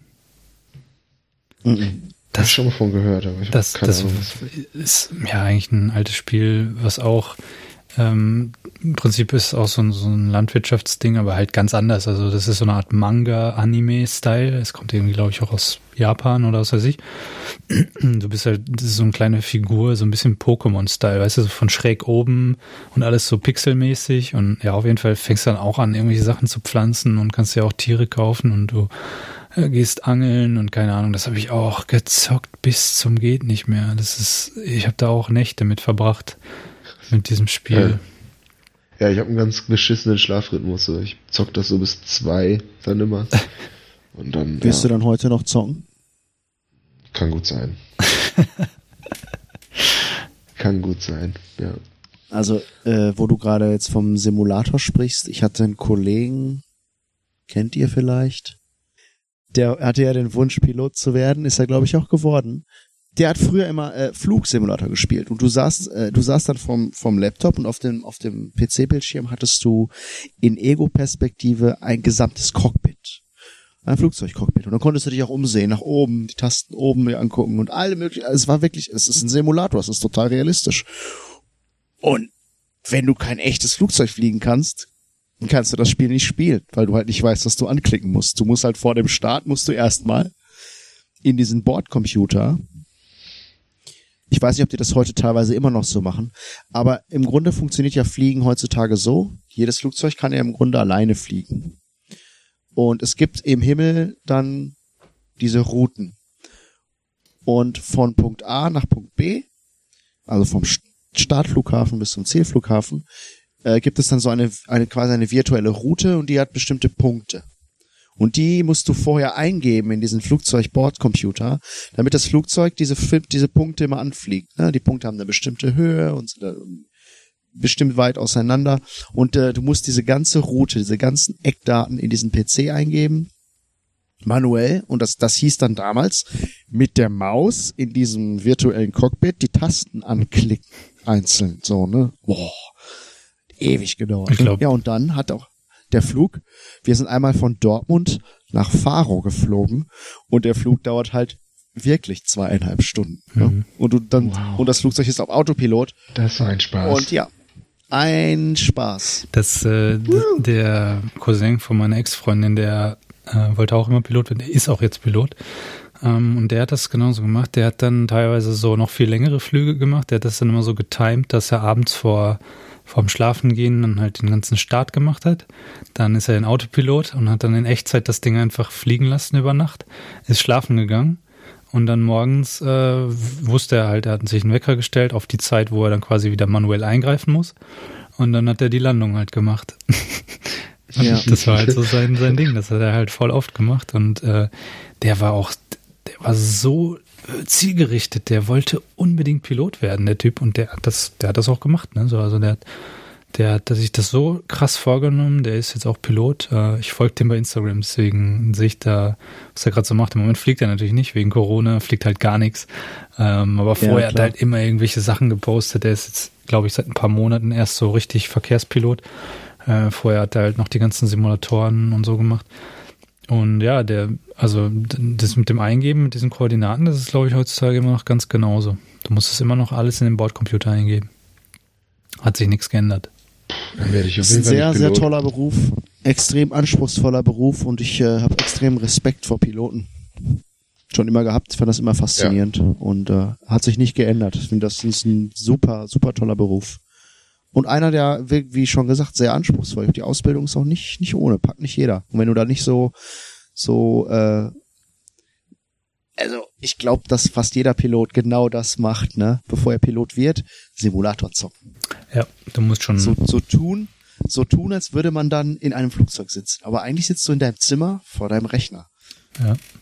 Ja, es gibt so tausende Abläufe, die du kennen musst. Du musst so viele Sachen äh, dir einprägen und so in dieses, in dieses Muscle Memory reinkriegen, so dass du nicht mehr viel nachdenken musst, aber auch andererseits dann diese ganzen Checklisten, das, das basiert ja alles so sehr auch auf diesen Checklisten, dass du nichts, keinen Schritt auslässt und auch für jedes, für jede Aufgabe, die du, obwohl du die schon komplett in- und auswendig kennst, immer noch diese Checkliste herannimmst und jedes Mal immer von oben nach unten durchgehst. Und auch wenn du das schon tausendmal gemacht hast trotzdem halt immer wieder sagen, das check, das, jenes check und so weiter. Und deswegen der Stress, den die Leute haben. Bah. Deswegen ist es das sicherste Verkehrsmittel der Welt. Ja. So einen Aufwand betreibt man nicht, wenn man ein Auto fährt. Keiner checkt, bevor er losfährt, das Öl, den Reifendruck und alles Mögliche. Machst du das nicht? Ab und zu ja. Jedes Mal. Komisch, das schlackert hinten rechts so. Was ist das? Ja, von einer längeren Fahrt auf jeden Fall checkt man das. Ja, aber so. Normalerweise nicht. Nee. Ähm, aber so dieses Landwirt Landwirtschaftssimulator kann ich mir schon auch vorstellen, dass es wenn es realistisch genug ist, dass es schon ganz chillig sein kann. Ich meine, es gibt bestimmt auch richtig viele Arbeiten, die dann einfach so total öde sind, aber mhm.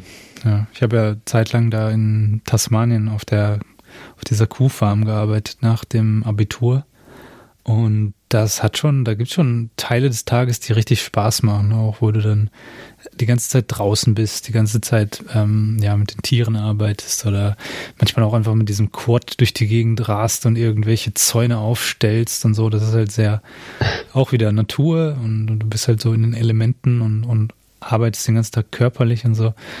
Jetzt kannst du das Ganze dann halt auf der Couch machen. Ja, super entspannt. Virtuell. Schon ja. geil. Ja, äh, wir könnten uns auch andere Simulatoren vornehmen. Busfahren. Es gibt Zug. Gibt für alles Simulatoren mittlerweile, oder? Ja. ja.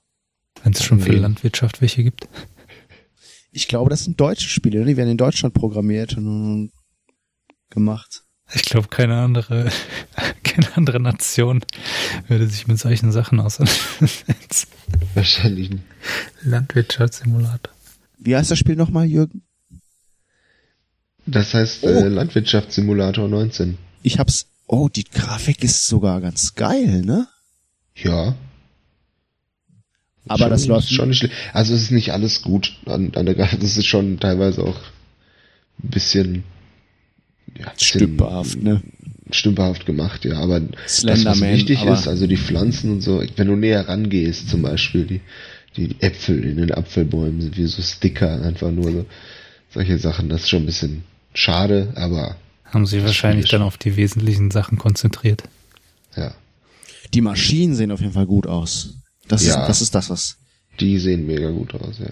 Aber warte mal, ich sehe ich sehe gerade, es gibt eine Farming Simulator League. Ja. Gibt es da schon Turniere davon in irgendwelchen Hallen? Mike Buffer moderiert das Ganze. Ja, geil. Let's get ready to simulate. äh, aber warten wir mal ab, wie das Ganze auf PlayStation 5 aussieht. Mit der mhm. neuen Unreal Engine. Dicke Überleitung. ich habe mir richtig Mühe gegeben. Dick ein am Überleiten, der Junge. Ich habe dir auch schon eine ganz gute Vorlage gegeben. Klein, Ger Klein Gerard.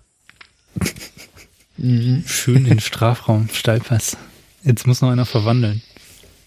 Ja, ich habe mir das nicht ganz äh, reingezogen tatsächlich. Ich habe ähm, Randy hatte ja so einen Link geschickt mit dieser was das waren so zwei, ich habe den Anfang gesehen, es sind zwei zwei Entwickler haben die das gemacht, die da reden. Ja, ne? Ja, also, äh, ich glaube, die haben daran mitgearbeitet, ja. Ja, ich wollte gerade sagen, die haben das nicht gemacht. Da sind ja, da sind ja Teams heutzutage dran an solchen Dingern. aber die das werden ist halt aber auch was, wo, wo äh, Franzlin eher bewandt ist mit dem Thema. Das ist, äh, die haben irgendwas von irgendwelchen Dreiecken erzählt ja, also es geht um, um diese Demo von dieser neuen Unreal Engine uh, für die PlayStation 5 oder zumindest haben sie es mit der PlayStation 5 jetzt demonstriert. Das wird wahrscheinlich dann natürlich auch auf, den, auf Rechnern und so laufen. Ähm, und die haben eben zwei besondere Sachen herausgestellt. Einmal dynamische Beleuchtung und halt diese, ja. Eigentlich haben sie noch mehr herausgestellt, aber das waren so die Hauptsachen. Dynamische Beleuchtung und diese Polygone, ähm, also die, die, quasi die, die Skala von diesen Polygonen äh, ist, halt, ist halt einfach ein absoluter Wahnsinn, was sie da gezeigt haben. Äh, was ist ein Polygon? Entschuldigung. Polygonen sind im Prinzip einfach Dreiecke, also äh, ich, ich bin kein, kein Spielentwickler, deswegen kann es auch sein, dass ich jetzt hier ein paar Begriffe durcheinander bringe, aber im Grunde wenn du Texturen berechnest oder ähm, Formen, 3D-Formen berechnest, dann musst du das halt immer reduzieren auf so kleine Flächen. Ich meine, von früher kennt man das, kennt ihr noch FIFA 98 oder so, wo wo die, die Köpfe einfach nur so vier Dreiecke oder so waren, die dann so zusammengefügt ja, sind. Ja. Ähm, und das sind halt, also du hast halt äh, auf, auf so Grafik-Hardware, du, du berechnest äh, immer diese diese Dreiecke ähm, und die Farbe, meistens dann noch eine Textur, also irgendeine Art, äh, ja, so, so Je kleiner du Struktur. diese Dreiecke gestalten kannst, umso feiner ist das Bild. Ja, genau. Sozusagen. Und früher okay, war es halt echt ja. so, du hattest nur ganz wenige von diesen Polygonen zur Verfügung, ähm, weil einfach die Hardware das nicht geschafft hat. Die, die hat halt nur so einen Durchsatz von gewisser Anzahl an diesen an Polygonen pro, äh, pro Frame. Und dann äh, musstest du halt, damit du irgendwie spielen konntest, flüssig, musstest du halt reduzieren. Deswegen hatte Frankreich 98 dann eben pro Spieler, weiß nicht, wie viele Polygone, vielleicht 50 oder so, wenn es hochkommt. Aber sie dann hat man ganz gut erkannt. ich weiß Ein nicht. Polygon war Glatze und die anderen zwei waren, war der Kranz. ja, und äh, eben heutzutage hast du halt schon so wahnsinnig viele. Und was die da gezeigt haben, die haben dann hinterher in der Demo ähm, dann mal quasi die, die Texturen weggelassen und einfach nur die Dreiecke gezeigt. Das ja, war, das sah gesehen, aus wie Rauschen. Also das sah aus wie so ein, so ein buntes Rauschen. Einfach nur so, so, wie früher ja. dieser Analogfernseher, ne? wo einfach nur so, ja, so. Ja, er sagte Schnee. auch, ein, die Polygone sind teilweise so klein wie ein Pixel oder genau. annähernd so klein wie ein Pixel. Ne? Vor allem, er, er sagte dann auch, äh, äh, die sind so klein, dass man die jetzt einzeln gar nicht erkennen kann. Ich, wenn ich jetzt aber reinzoomen würde, sehr, sehr stark, dann würde man das erkennen. Genau. Die verschwimmen ja ineinander dann ja. komplett. Und das geht halt heutzutage einfach durch diese abartige Leistung von diesen, ähm, von diesen Grafikkarten und Grafikprozessoren, die halt Billionen von diesen ähm, Polygonen parallel berechnen können. Äh, ja, und dann halt dieses, diese Licht, ähm, dieses, dieses dynamische, diese dynamische Beleuchtung. Ähm, ja, wenn man überlegt, wie, wie diese Beleuchtung funktioniert oder das, das Berechnen davon, das ist halt auch totaler Wahnsinn, weil es ist halt kein triviales Problem. Du kannst nicht einfach irgendwie sagen, ja, ich berechne mal ähm, durch irgendwie eine Gleichung, jetzt äh, hier habe ich eine Lichtquelle und dann kann ich, kann ich die ganze Szene ausrechnen, sondern das ist, das funktioniert wirklich, um es möglichst realistisch zu machen. Habt ihr schon was von Raytracing gehört? Oder Path Tracing? Ähm, Nein. Da, da geht es im Prinzip darum, du hast diese 3D-Szene mit irgendwelchen Objekten und du sagst, ich habe jetzt hier oben links eine Lichtquelle. Und mhm. dann, ähm, wie, wie berechnet man sozusagen die Reflexionen und alles, indem man äh, aus, der, äh, aus der Lichtquelle einen Strahl sozusagen losschickt in eine Richtung und dann verfolgt man, wo der Strahl äh, auf ein Objekt trifft, welche ähm, Eigenschaft dieses Objekt hat, wie das reflektiert wird, das Licht. Und dann reflektiert es vielleicht nochmal, je nachdem, wie häufig man das berechnen möchte. Und irgendwann kommt es sozusagen im Auge des Betrachters an. Also dann berechnet man, ob das die, das Auge sozusagen trifft oder die Bildebene, die man sieht. Und das machst du halt quasi für Millionen von Strahlen und damit mm, rechnest du quasi aus, wie diese Szene dann aussieht. Und das ist halt unfassbar viel äh, Rechenaufwand. Und die haben das Ganze halt jetzt mit diesem, mit diesem Licht so zur Perfektion getrieben, dass du das Gefühl hast, es ist echt. So, du hast da in live irgendwie mit 60 Frames pro Sekunde oder so. Das sah so echt aus. Das, ist, das geht einfach, wenn du, wenn du ein bisschen das verfolgt hast, ähm, so wo das herkommt, so wenn ich früher irgendwelche Spiele gespielt habe und was das heutzutage ist, ey, dann. Ja. Da, da schlackern dir auf jeden Fall irgendwie die. Schon für mein laienhaftes Auge, wenn ich das vergleiche, was, was inzwischen möglich ist, wenn ich mir Spiele wie Red Dead Redemption angucke, schon alleine. Mhm. Und was jetzt noch auf uns zukommt, ist ja, sehen wir ja, ist ja nochmal noch mal viel krasser. Aber das ist überhaupt kein Vergleich, ne? Ich meine, Red Dead Redemption ist von den Machern von GTA, denk mal an GTA 2. Das ist zu krass, vielleicht ja, sogar. Mann. Gehen wir in die gleiche Ebene, denkt man GTA 3 oder bei City oder so, ne? Wie krass der Unterschied einfach geworden mhm. ist, ne? Von allem. Ich finde das immer so als, ähm, wie gesagt, ich habe keine Ahnung von dem, von der Programmierung und dem Ganzen, was dahinter steckt, ne? Aber wenn ich mir, wo, wo ich immer drauf gucke, ist das Wasser in Videospielen. Mhm. So, ne? Und wenn ich mir jetzt, weil ja, ich glaube, man, ich habe hab schon oft gehört, dass das so die Königsdisziplin ja. ist von der Grafik her. Und äh, alleine schon GTA 5. Das Spiel ist, wie alt ist das? Sechs Jahre? Keine Ahnung. Das, das kam für die ja. PlayStation 3 sogar auch ja, schon genau. raus, ne? Und auf der PlayStation 4 und auch schon auf der, auch schon auf der Xbox 360, die ich hatte, das Wasser sieht so geil aus, zumindest wenn du so da, ne, wenn du reingehst, dann ist es immer so eine Sache halt, ne? Aber so von außen betrachtet und da habe ich immer, da achte ich immer drauf und das ist für mich immer ein wichtiges Kriterium, wie das Wasser aussieht. Also, die, ne, das ist dann höchstwahrscheinlich ist das der Treiber für die Grafikkarten in den PlayStation 5s, den man da in dem Video zu sehen bekommt. Die Software dafür. Ja. Die uns da demonstriert wurde. Ja, das war diese Unreal Engine, also quasi diese, es gibt ja so ein paar große Engines, die von vielen Spielen dann verwendet werden. Die haben halt dann die Physik und die ganze, das ganze Beleuchtung so halt alles schon eingebaut. Und du als Spieleentwickler kümmerst dich dann hauptsächlich noch um die, um deine Grafiken, um deine Modelle um, und so weiter. Aber die, die, die, die Engines, die kaufst du quasi genau. extern ein. Ja. War da schon irgendwer ich habe das Video nicht ganz gesehen. Das, ist ja schon irgendein Spielhersteller ich glaub, das ist, dahinter? Das ist nur ein Mustervideo, das ist kein Spiel gewesen, das man da ja, sehen das konnte. Hab, ja, so das, das weiß ich. Ja, ja in der Regel, glaube ich, werden diese, diese Engines ähm, meistens, glaube ich, mit einem Spiel sozusagen parallel dann entwickelt, dass man direkt dann auch äh, so eine Art, ähm, wie nennt sich denn das, äh, so, so ein Flag, äh, Flaggschiff, so ein Flagship äh, Spiel quasi hatte, was sozusagen das, das meiste rausholt oder das sozusagen einmal repräsentiert, was man alles damit machen kann. Ähm, so als, kann natürlich als sein, ne? Happen. Das so ein kleiner Sneak genau. Preview auf das Spiel war, was da kommen wir. Das sah so ein bisschen Lara Croft mäßig aus. Ja, es hatte mhm, sowas davon, ne? ja. Ne, es war eine Frau. Mhm. So. Die Kletterszene hat mich stark an Assassin's Creed erinnert. Aber die hatten auch irgendwas dann nochmal zu dem Spiel, zu dem Spielcharakter gesagt. Äh, es gab, ich habe, ich habe auch nur, nur einen Bruchteil davon geguckt, aber äh, wo sie dann, wo in dieser Szene, wo sie diese Felswand hochgeklettert ist, haben die irgendwas auch zu ähm, zu dem Verhalten der Figur gesagt. Ne? Es, es ging jetzt gerade um die Beleuchtung, es ging um die Textur der der Felswände und alles, aber die haben dann auch zum Beispiel gesagt, ja, äh, dass sie dann zum Beispiel ihre Hand an mhm. die Tür gelegt hat, als sie durch die Tür ja. gegangen ist. Das, das, das ist keine, das ist keine Animation, die dann extra passiert. Nein, das ist flüssig. Du mhm. gehst, das ist, als würde sie das einfach, das steuerst du nicht, das macht die halt, ne? Je nachdem, wie nah du an der Tür bist, wahrscheinlich greift sie danach oder nicht. Aber sie tut es einfach ganz natürlich, ganz flüssig ja. und äh, wie ja. man das machen würde.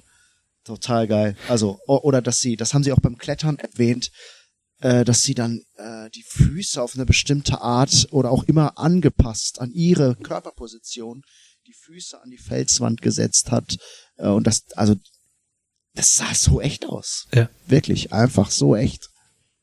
Ja, ja, das war, da waren noch mehr Sachen. Genau, das war eine Sache davon, äh, wo sie die Hand so, da haben sie ja dann extra darauf hingewiesen, dass sie die Hand an die Tür legt und dann so sehr flüssig das macht. Und es sah halt wirklich extrem echt aus. Und genau diese, diese, ähm, äh, wie nennt man das ja, diese Szene, so, wenn du, ich erinnere mich daran, dass wir im Unterricht irgendwann mal in der Schule genau sowas gemacht haben, wenn man Theater spielt. Ähm, ich weiß nicht, hatte irgendwer von euch irgendwie so äh, Theater, ja. Literaturkurs? Ja, genau. Beide. Und ich Grüße. weiß nicht, hattet ihr das auch mal, dass man, dass er einfach, dass der Lehrer gesagt hat, so, äh, macht mal die, macht mal eine Tür auf, also eine virtuelle Tür, die vor euch ist und geht durch die Tür? Ja, also wir ja. haben verschiedene Übungen gemacht, ja, auf jeden Fall, ja. Und wie geil das ist, wenn man versucht, das so zu machen. Pause? Oder was? was? Hm? Nein, ich habe ich hab, ich hab nur, ich habe hier pantomimisch versucht, äh, Ach so. die Glasscheibe zu packen.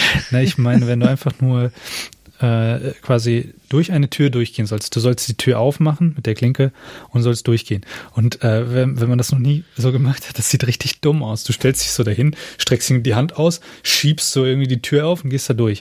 Und dann hat er halt auch sofort der Lehrer so gesagt, ja, aber so sieht das halt überhaupt nicht aus, wenn man durch eine Tür durchgeht. Dann meint er, jetzt geht man durch eine echte Tür durch. Und genau diese, diese, äh, diese Flüssigkeit, dass man so flüssig durch die Tour durchgeht und seinen ganzen Körper so mitnimmt, dran vorbeigeht, den Arm so hinter sich herzieht. All diese ganzen Sachen, die wir so automatisch machen, die sind ja für diese Computersimulationen total aufwendig. Und deswegen ja. habe ich so stark darauf geachtet, auch in dieser Demo. Und das sah halt richtig echt aus. Sie ist einfach so da durchgeglitten. Ganz normal, die, die Hand ist so hinter ihr geblieben. Das war, habe ich gedacht, wow, echt genau getroffen. Oder die haben dann äh, die haben an über über die über die Physik der herabfallenden Steinbrocken gesprochen und haben gemeint, ja, äh, das Ding rechnet das jetzt gerade für jeden Steinbrocken einzeln aus, mhm. ne? Und die fallen dann je nachdem, wo sie drauf fallen, fallen sie dann alle unterschiedlich runter. Und genau genau diese gleiche ähm, im Grunde hat äh, das, das Programm auf die gleiche Weise auch den herabfallenden und schlackernden Stoff des Schals auch berechnet. Mhm. Und dann habe ich auf den Schal geguckt, weil sie darüber gesprochen Ich so, Alter, na, äh, du musst den, für ein Computerspiel, du kannst ja, du musst ja alles programmieren, quasi imitieren und äh, es übersetzen in diese digitale äh, Sprache. Ne? Mhm. Du, du willst die Realität nachahmen und es soll möglichst getreu sein, aber du musst halt bei Null anfangen. Du musst, du musst äh, die Parameter alle selbst eingeben, wie reagiert die Umwelt darauf und äh, dass da so viel parallel läuft. Ich meine, ein herabfallender Brocken ist was ganz anderes als äh, ein Stück Stoff, was im Wind flattert und durch die Bewegung, die sie beim Klettern macht, unterschiedlich gegen ihren Körper prallt und dann diese, ne, und dann zeichnet sich äh, auch ab, wenn, wenn der Stoff quasi so an, an, an, an, die Hüfte fällt, dann zeichnet sich auch ein bisschen die Linie des Körpers ab und alles und, und dann weht der Wind und der Schal ist dadurch total beeinflusst. Es sieht halt alles sehr flüssig und geil. Ja. Oder wie die, wie die Käfer auf den Lichtpegel auch reagiert haben. Diese aber Tausende von, von, von Mistkäfern dann ja, da in dieser Höhle drin. Ne? Das sah auch sehr geil aus, fand ich. Ja, ich muss das auf jeden Fall noch zu Ende gucken. Wir ja, können vielleicht den Link davon in die Description packen. Fans. Ja. Die, das, was du, Hallo Dortmund. Das, was du gerade beschrieben hast, äh, mit den mit diesen parallelen Sachen, das sind eben auch genau in der Hardware, dann ist das so abgebildet im Grunde. Du hast diese Grafikprozessoren, ähm, die parallele Berechnungen halt extrem schnell nebeneinander machen können. Die machen keine komplexen Berechnungen, sondern eigentlich immer dieselben Berechnungen, aber davon halt Billionen gleichzeitig und alles parallel. Und dann hast du halt äh, die, die, die CPU, also die normale, den normalen Prozessor, der halt sehr, sehr sequenziell alles macht, immer alles hintereinander, aber der kann halt extrem ähm, komplexe Sachen und vor allen Dingen auch alle möglichen Berechnungen machen und nicht nur einen Typen von Berechnungen. Und dadurch, durch diese Aufteilung hast du halt, äh, ist, ist es überhaupt heutzutage erstmal möglich, das so zu machen. Ähm, du, diese, diese GPUs, diese Grafikkarten, die können ja mittlerweile Leistung erreichen, die einfach, ja, ziehen dir die Socken aus. Also, was die mittlerweile können, ähm, mit der Stromaufnahme, die die haben, das ist schon wirklich Wahnsinn. Ich bin da halt auch so ein bisschen, äh, ja, Opa, was das angeht, schon fast früher mit unseren, mit meinem ersten Rechner oder so, oder von dem ersten Rechner von meiner Mutter, da war ja noch nichts möglich. Und wenn ich das so, wenn ich darüber jetzt spreche, dann fühle ich mich immer so alt.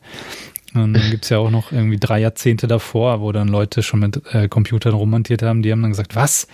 So, dein Pentium 2, das ist für dich irgendwie äh, was Altes. Äh, wir hatten irgendwie, weiß ich, äh, ein paar, ein paar Megahertz oder wenn überhaupt schon Megahertz, paar Kilohertz und irgendwelche großen Magnetspeicher im Schrank hängen, wo irgendwie äh, 20 Bits draufgepasst haben. Also ja, aber was heutzutage schon möglich ist, ist einfach nur noch Wahnsinn. Und ja. das heißt, was heißt es? Bald äh, können wir die Simulation nicht mehr von der Realität unterscheiden. Und was ist dann? Dann ist es kein Spiel mehr. Dann, dann gibt es eine Singularität. Weil wenn wir die Simulation nicht mehr von der Realität unterscheiden können, wer sagt denn dann, dass wir eigentlich nicht auch eine Simulation sind? Denkt ja. mal drüber nach. Da muss. Oh. Gut, dass es noch nicht so weit ist. Und ich kann mir sicher sein, also dass noch, wir noch können wir sicher sein, dass die Realität die Realität ist, glaube ich. Wir stecken noch nicht in der Singularität. Kennt ihr die, diese Theorie? Hm, Habe ich noch nie gehört. Ich weiß, dass es eine Singularität ist, glaube ich. Eine Fluktuation in der Quantenraum irgendwie. Das ist gut immer. Ja, also die, irgendwie sowas. Die Singularität ist eh so ein Wort, was eigentlich, was man nicht so richtig beschreiben kann. Der hat doch Google offenen Penner.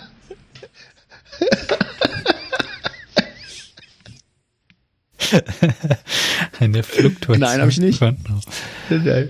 Warte, wenn ich den Internet, wenn ich, ich habe hier immer noch den ähm, Calcio Storico offen.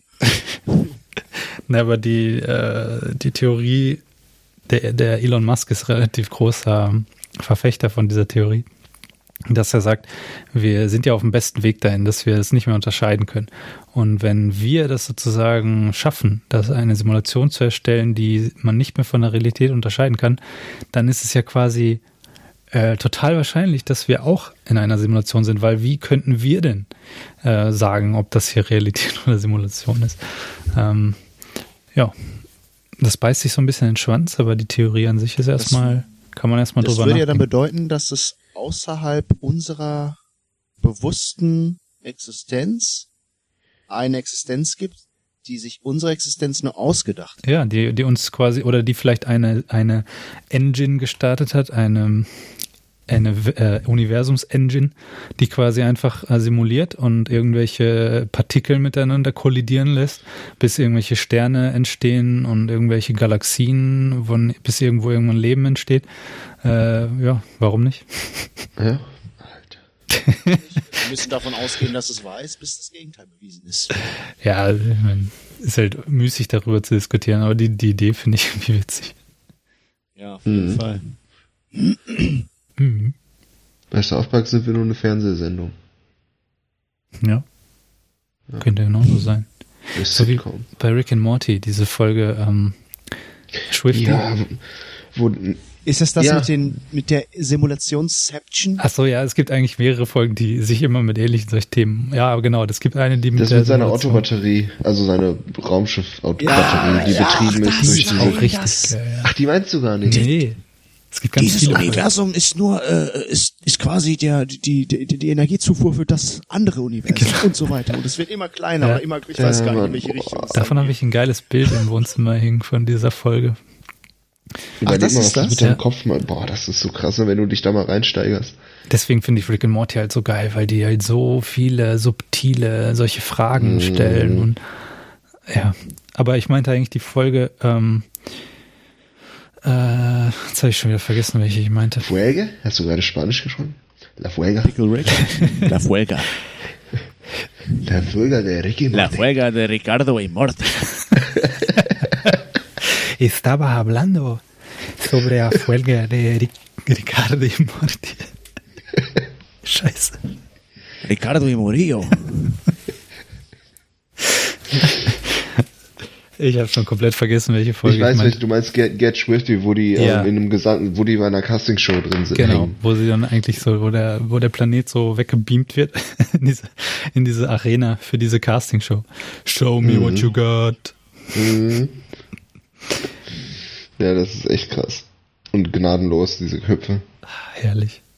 Ich habe auf dem Gästeklo, hm? auf dem Gästeklo habe ich das, habe ich ein Bild von Rick, wie er auf dieser, auf seiner Toilette, auf seiner Toilette sitzt und so in die Ferne starrt oh, auf ja. diesem Planeten da. Oder was ist das? Auch eine Simulation? Die ist ja auch ein Planet, ja. Ein Planet, ne? Den er selber irgendwie gebaut hat oder selber sich so ja. gestaltet hat, wie er ihn Er hat den extra nur so, damit er in Ruhe schön sein Geschäft verrichten kann. Habt ihr die neuen ja. Folgen alle schon gesehen oder einige? Oder? Nee, noch gar nicht. Das ist doch eine von den Mit neuen. dir eine. Die haben wir mit dir geguckt. Ach so, okay. Als wir bei, bei George einmal waren, hattest du die auf deinem MP3-Stick dabei. Ah, das war das. Auf meinem MP3-Stick, ja. Ja. Ja, genau. Und äh, es gibt mittlerweile jetzt schon, glaube ich, sieben Folgen. Die laufen ja gerade wieder. Die, die letzten fünf von der zweiten, äh, von der TNT. vierten Staffel. Kann man, bei, kann man bei Sky gucken. Ah, ja. Aber ich finde, äh, die neue, weiß ich nicht, die hat mich nicht mehr so mitgerissen. Die, da fehlte so ein bisschen die Kontinuität. Die haben irgendwie so ein bisschen random einfach Folgen rausgehauen. Die hatten nicht mehr so richtig den roten Faden drin. Ja, das stimmt. Es, es gibt auch eine, eine, eine, eine ganze Handvoll von neuen Serien auf Netflix zum Beispiel, die rauskommen, die so ähnlich sind, die so ein bisschen auf Rick and Morty machen und einfach versuchen, so eine Absurdität an die nächste zu hängen. Aber eine, die mir im Gedächtnis geblieben ist, die ich letztens geguckt habe, äh, Enthüllungen bei zu Mitternacht oder so. Boah, äh, das hat doch äh, Jim empfohlen. Letztens. Genau, hat, hat Jim empfohlen und ähm, es geht um diesen Typen und er ist Podcaster, aber er macht quasi einen Podcast ins ganze Universum. So, er sendet das ins gesamte Universum. Und äh, er, er am Anfang jeder Folge ist er in seinem komischen, total abgespaceden, äh, sieht ein bisschen LSD-mäßig aus, alles sehr bunt, alles sehr abstrakt. Und er lebt in so einer Art Trailer. Und er in seinem Trailer hat er sich irgendwie im Internet bestellt, so eine Art, hm, es ist keine richtige Zeitmaschine, es ist wie so eine Portal, wie die Portal Gun bei, bei Rick and Morty, kann er damit durch verschiedene Dimensionen und Paralleluniversen reisen. Und im Grunde ist es einfach eine, eine übergroße Vagina, in die er seinen Kopf reinsteckt, ja. bevor er am PC irgendwie aussucht, wo er hin will. Da kann er sich noch irgendwie einen coolen Charakter aussuchen. So sieht er dann aus in diesem Paralleluniversum. Und äh, dann reist er halt dahin und äh, er sammelt Material für seinen Podcast. Der fragt dann auch immer die, was auch immer für Kreaturen er da trifft, die fragt dann immer, ob das okay ist, wenn die filmt und aufnimmt. Und ey, die die Bilder passen überhaupt nicht zu dem, worüber die reden. Die haben immer den übelsten Deep Talk. In der ersten Folge ist er auf irgendeinem Planeten, auf irgendeiner Version der Erde, wo der, wo der Präsident dann irgend so ein kleiner Pimpf ist. Und die reden die ganze Zeit über Drogen und äh, dass Drogen ja legalisiert werden sollten und äh, entkriminalisiert werden sollten und über ihre krassen LSD-Erfahrungen und so weiter. Aber parallel, während sie total äh, fundiert und sehr vertieft darüber sprechen, knallen die die ganze Zeit Zombies ab.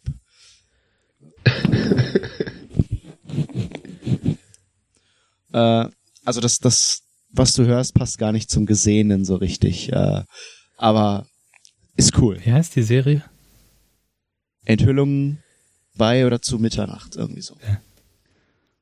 Muss ich mir mal reinziehen. Ich meine, ich habe eh so eine Liste mit Serien, die ich mir reinziehen muss und keine Zeit dafür, aber schon viele geile Sachen. Auf jeden Fall.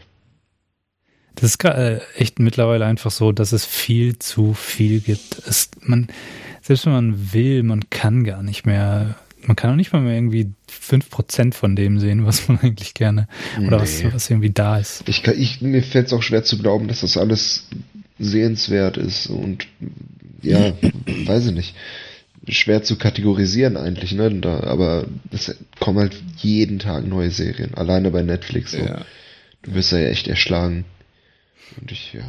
Die machen halt diese Strategie einfach, ähm, wie sagt man das, die Scheiße an die Wand werfen und äh, gucken, was hängen bleibt. Ja, so das Gefühl entsteht halt, ne? Dadurch. Mhm. Das wird so sein, denke ich. Klar. Es, ja. sche scheint ja zu funktionieren. Alles wird irgendwie von irgendwem geguckt. Es gibt ja auch geile Sachen. Das, da kommen ja auch immer wieder richtig geile Sachen bei raus. Ist ja auch nicht so, dass es alles Mist ist, aber du hast halt nicht mehr so diesen Effekt. Früher, wenn es als noch so Fernsehen das Ding war, das einzige Ding, da gab es dann halt diese paar Serien und dann saßen halt alle gleichzeitig da und du hast halt die Serie gehabt, über die alle geredet haben und, und ja. keine Ahnung, das war halt so das Event, das kulturelle Event für alle gleichzeitig. Und, das musst du äh, heute erstmal schaffen als Serie, ne? dass alle darüber reden. Ja, so. und jetzt ist es so, wenn ich, wenn ihr mir über eine Serie erzählt, dann kann ich euch über drei andere Serien erzählen, die ihr nicht gesehen habt. Ihr könnt mir über noch drei andere. Der nächste Kollege erzählt dir wieder fünf neue, die du noch nie gehört hast. Und es ist irgendwie so, es verliert sich so ein bisschen. Dann gibt's halt schon natürlich ja. die paar, die irgendwie alle Absolut. gucken, aber so richtig, weiß nicht. Ja, so ein bisschen wie mit dem Wein oder so, ne? wo du dann so einen eigenen, schon so ein eigenes Portfolio dann aufbauen kannst, wo du sagen kannst, hm, nee, also die Serie, also die finde ich nicht so gut, aber ich habe dafür diese andere gesehen, hast du noch nie gehört? Ach so, ja, ja, ja, also die ist schon, die ist schon richtig gut, das ist schon. ja. So in etwa ist es tatsächlich. Ja. Du kannst dich schon darüber definieren, was du guckst. Äh, hast du, also Froglin. Hast du Tiger King geguckt? Nein. Das habe ich auch schon von so vielen Leuten gehört, dass ich das gucken muss. Uh, das ist so krass. Aber ich habe viel also, von diesem kranken Scheiß danach geguckt. Da geht's noch viel krasser ab. Bei Don't Fuck with Cats zum Beispiel. Oder Evil Genius. Das ist richtig. Das sind halt wirklich Dokus. So mehrere Folgen, so Miniserien über über Verbrechen, über Psychos. Ja, müsst ihr euch angucken. Also gerade Don't Fuck with Cats ist wirklich jenseits von Gut und Böse. Das ist so krasser Scheiß. Okay. Ja. Will man das da? sehen? Wahrscheinlich, weiß ich nicht. Also es ist nicht so, dass du dich jetzt äh, bildlich wird das, es wird nicht gezeigt, das Entscheidende wird nicht gezeigt, letztendlich. es wird drüber gesprochen, nicht mal über alles tatsächlich. Ich habe ein bisschen nachrecherchiert. Ähm, ich habe mir, es geht um Internetvideos tatsächlich, die gepostet werden, anonym, anfangs, hinterher weiß man, glaube ich, bei den letzten paar Videos weiß man schon, wer es ist. Quasi. Weiß ich nicht mehr genau. Oder mit dem schlimmsten Video wird's herausgefunden zumindest. Spätestens da. Und ähm, ja, ich habe mir keins der Videos angeguckt, aber ich habe mir nachgelesen, äh, worum es geht in den Videos. Wie gesagt, die meisten werden erklärt. Am Anfang geht's halt um, um Katzenvideos. Ne? Da ist jemand, der Katzen misshandelt in verstörendster Form in den Videos. Das wird auch alles erklärt bei in dieser in dieser Dokumentation und hinterher gibt's halt ein Video, äh, wo wo halt auch ein Mensch äh, mit dabei ist und da da schaffen die das auch nicht. Die Leute, die da beteiligt waren an den Ermittlungen, schaffen es auch gar nicht, alles zu erzählen, hm. was ich auch verstehen kann. Und dann habe ich halt nachgelesen. Äh, jetzt nicht im Detail, was, was er, er macht, aber äh, was, was da halt, ne? Es wird ein Oberbegriff genannt, dass es geht dann halt um. Was ist das? Nee, nee, nee wie heißt das nochmal? Bestialität. Nekrophil, Nekrophilismus. Mhm. Heißt das so? Keine Ahnung. Ja, also Leichenschänderei. Mhm. Und so ein Scheiß. Ja, also richtig krass. Klingt jetzt nichts, ja. viel, was man mal eben vom Einschlafen gucken kann. Nee, nee, auf keinen Fall. Das ist echt harter Tobak.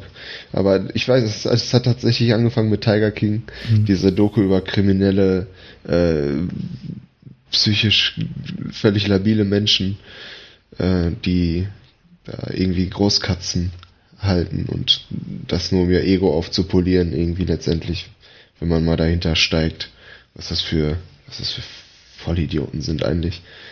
Und ja, dann habe ich mich halt, so habe ich mal so, wurde mir diese, diese Liste an Serien auch empfohlen tatsächlich. Da habe ich mich mal da so in diesen Urwald der, mhm. der Psychodokus Leute, die diese Serie schauten, schauten auch.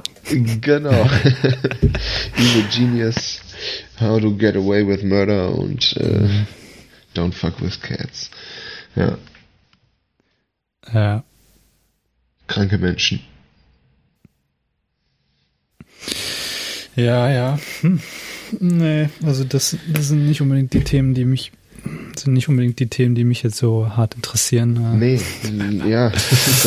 Aber ich kenne das. Ich kenne diese, ich kenne diesen Effekt, diesen Rabbit Hole Effekt, wenn man irgendwie so eine Sache gesehen hat, die einen interessiert und dann fängt man so an, darüber zu recherchieren und sich so ein bisschen reinzusteigern und in diese Sachen reinzufuchsen ja. und irgendwann ist man ist in irgendwelchen Ecken des Internets oder so, wo man so denkt, so, what the fuck, wo bin ich denn falsch abgebogen? Ja, ja. Da gibt's Dinge. Es ist auch noch so spannend, so spannend erzählt dann alles, ne? Und mhm. Ja, du hast dann wirklich am Ende der Folge hast du immer das Gefühl, scheiße, was, was ist denn jetzt? Mhm. So, ne? Und dann, ja, willst du halt immer weiter gucken. das ist halt meistens aus der Sicht von, von Polizisten dann halt, ne? Oder Ermittlern dann erzählt. Und ja. Das gibt dir halt auch diese, immer die Sichtweise der, der Guten, so, ne?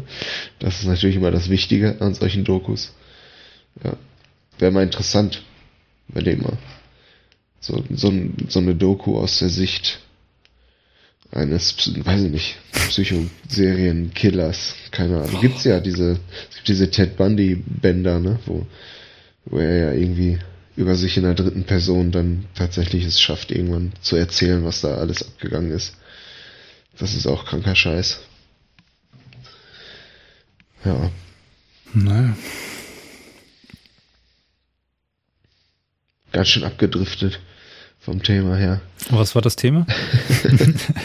Landwirtschaftssimulator? Landwirtschaftssimulator. Keine nee, Ahnung. wir waren eigentlich beim Derby. Genau. Schalke. Nee, äh, ja. Ja, gut.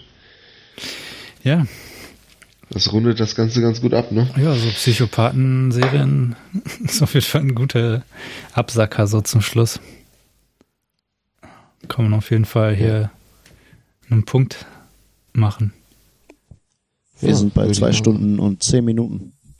Jo, dann äh, würde ich sagen, tüten wir die Sache wieder ein. Machen Recording wir, abbrechen. Machen wir einen Strich drunter. Genau. Ja, dann würde ich sagen, äh, bis zum nächsten Mal. Danke fürs Zuhören, wer auch immer uns zuhört in der weiten Welt des Internets. Danke. Oder im ganzen Universum. Vielleicht wird unser Podcast ja auch über die Grenzen unseres Planeten hinaus gehört. Natürlich. Wir werden ja. auch äh, in 500 Jahren auf dem Mars noch gehört, in der neuen Marskolonie. Ja, Sind das dann Außerirdische? Leute, die dort alles, geboren was die Leute haben, Standard. ist Best of Mr. Bean und den Schmödcast. Au ja. In einer Riege. Schmödcast, Mr. Bean. Oh. Schmödcast auf äh, Kassette und äh, Mr. Bean auf v VRS. gut, ja. Es hat mich gefreut. In diesem Sinne. In diesem Sinne. Macht's gut, ich bin der Franklin. Uh, Jürgen. Tschüss. Uh, Randy McJack.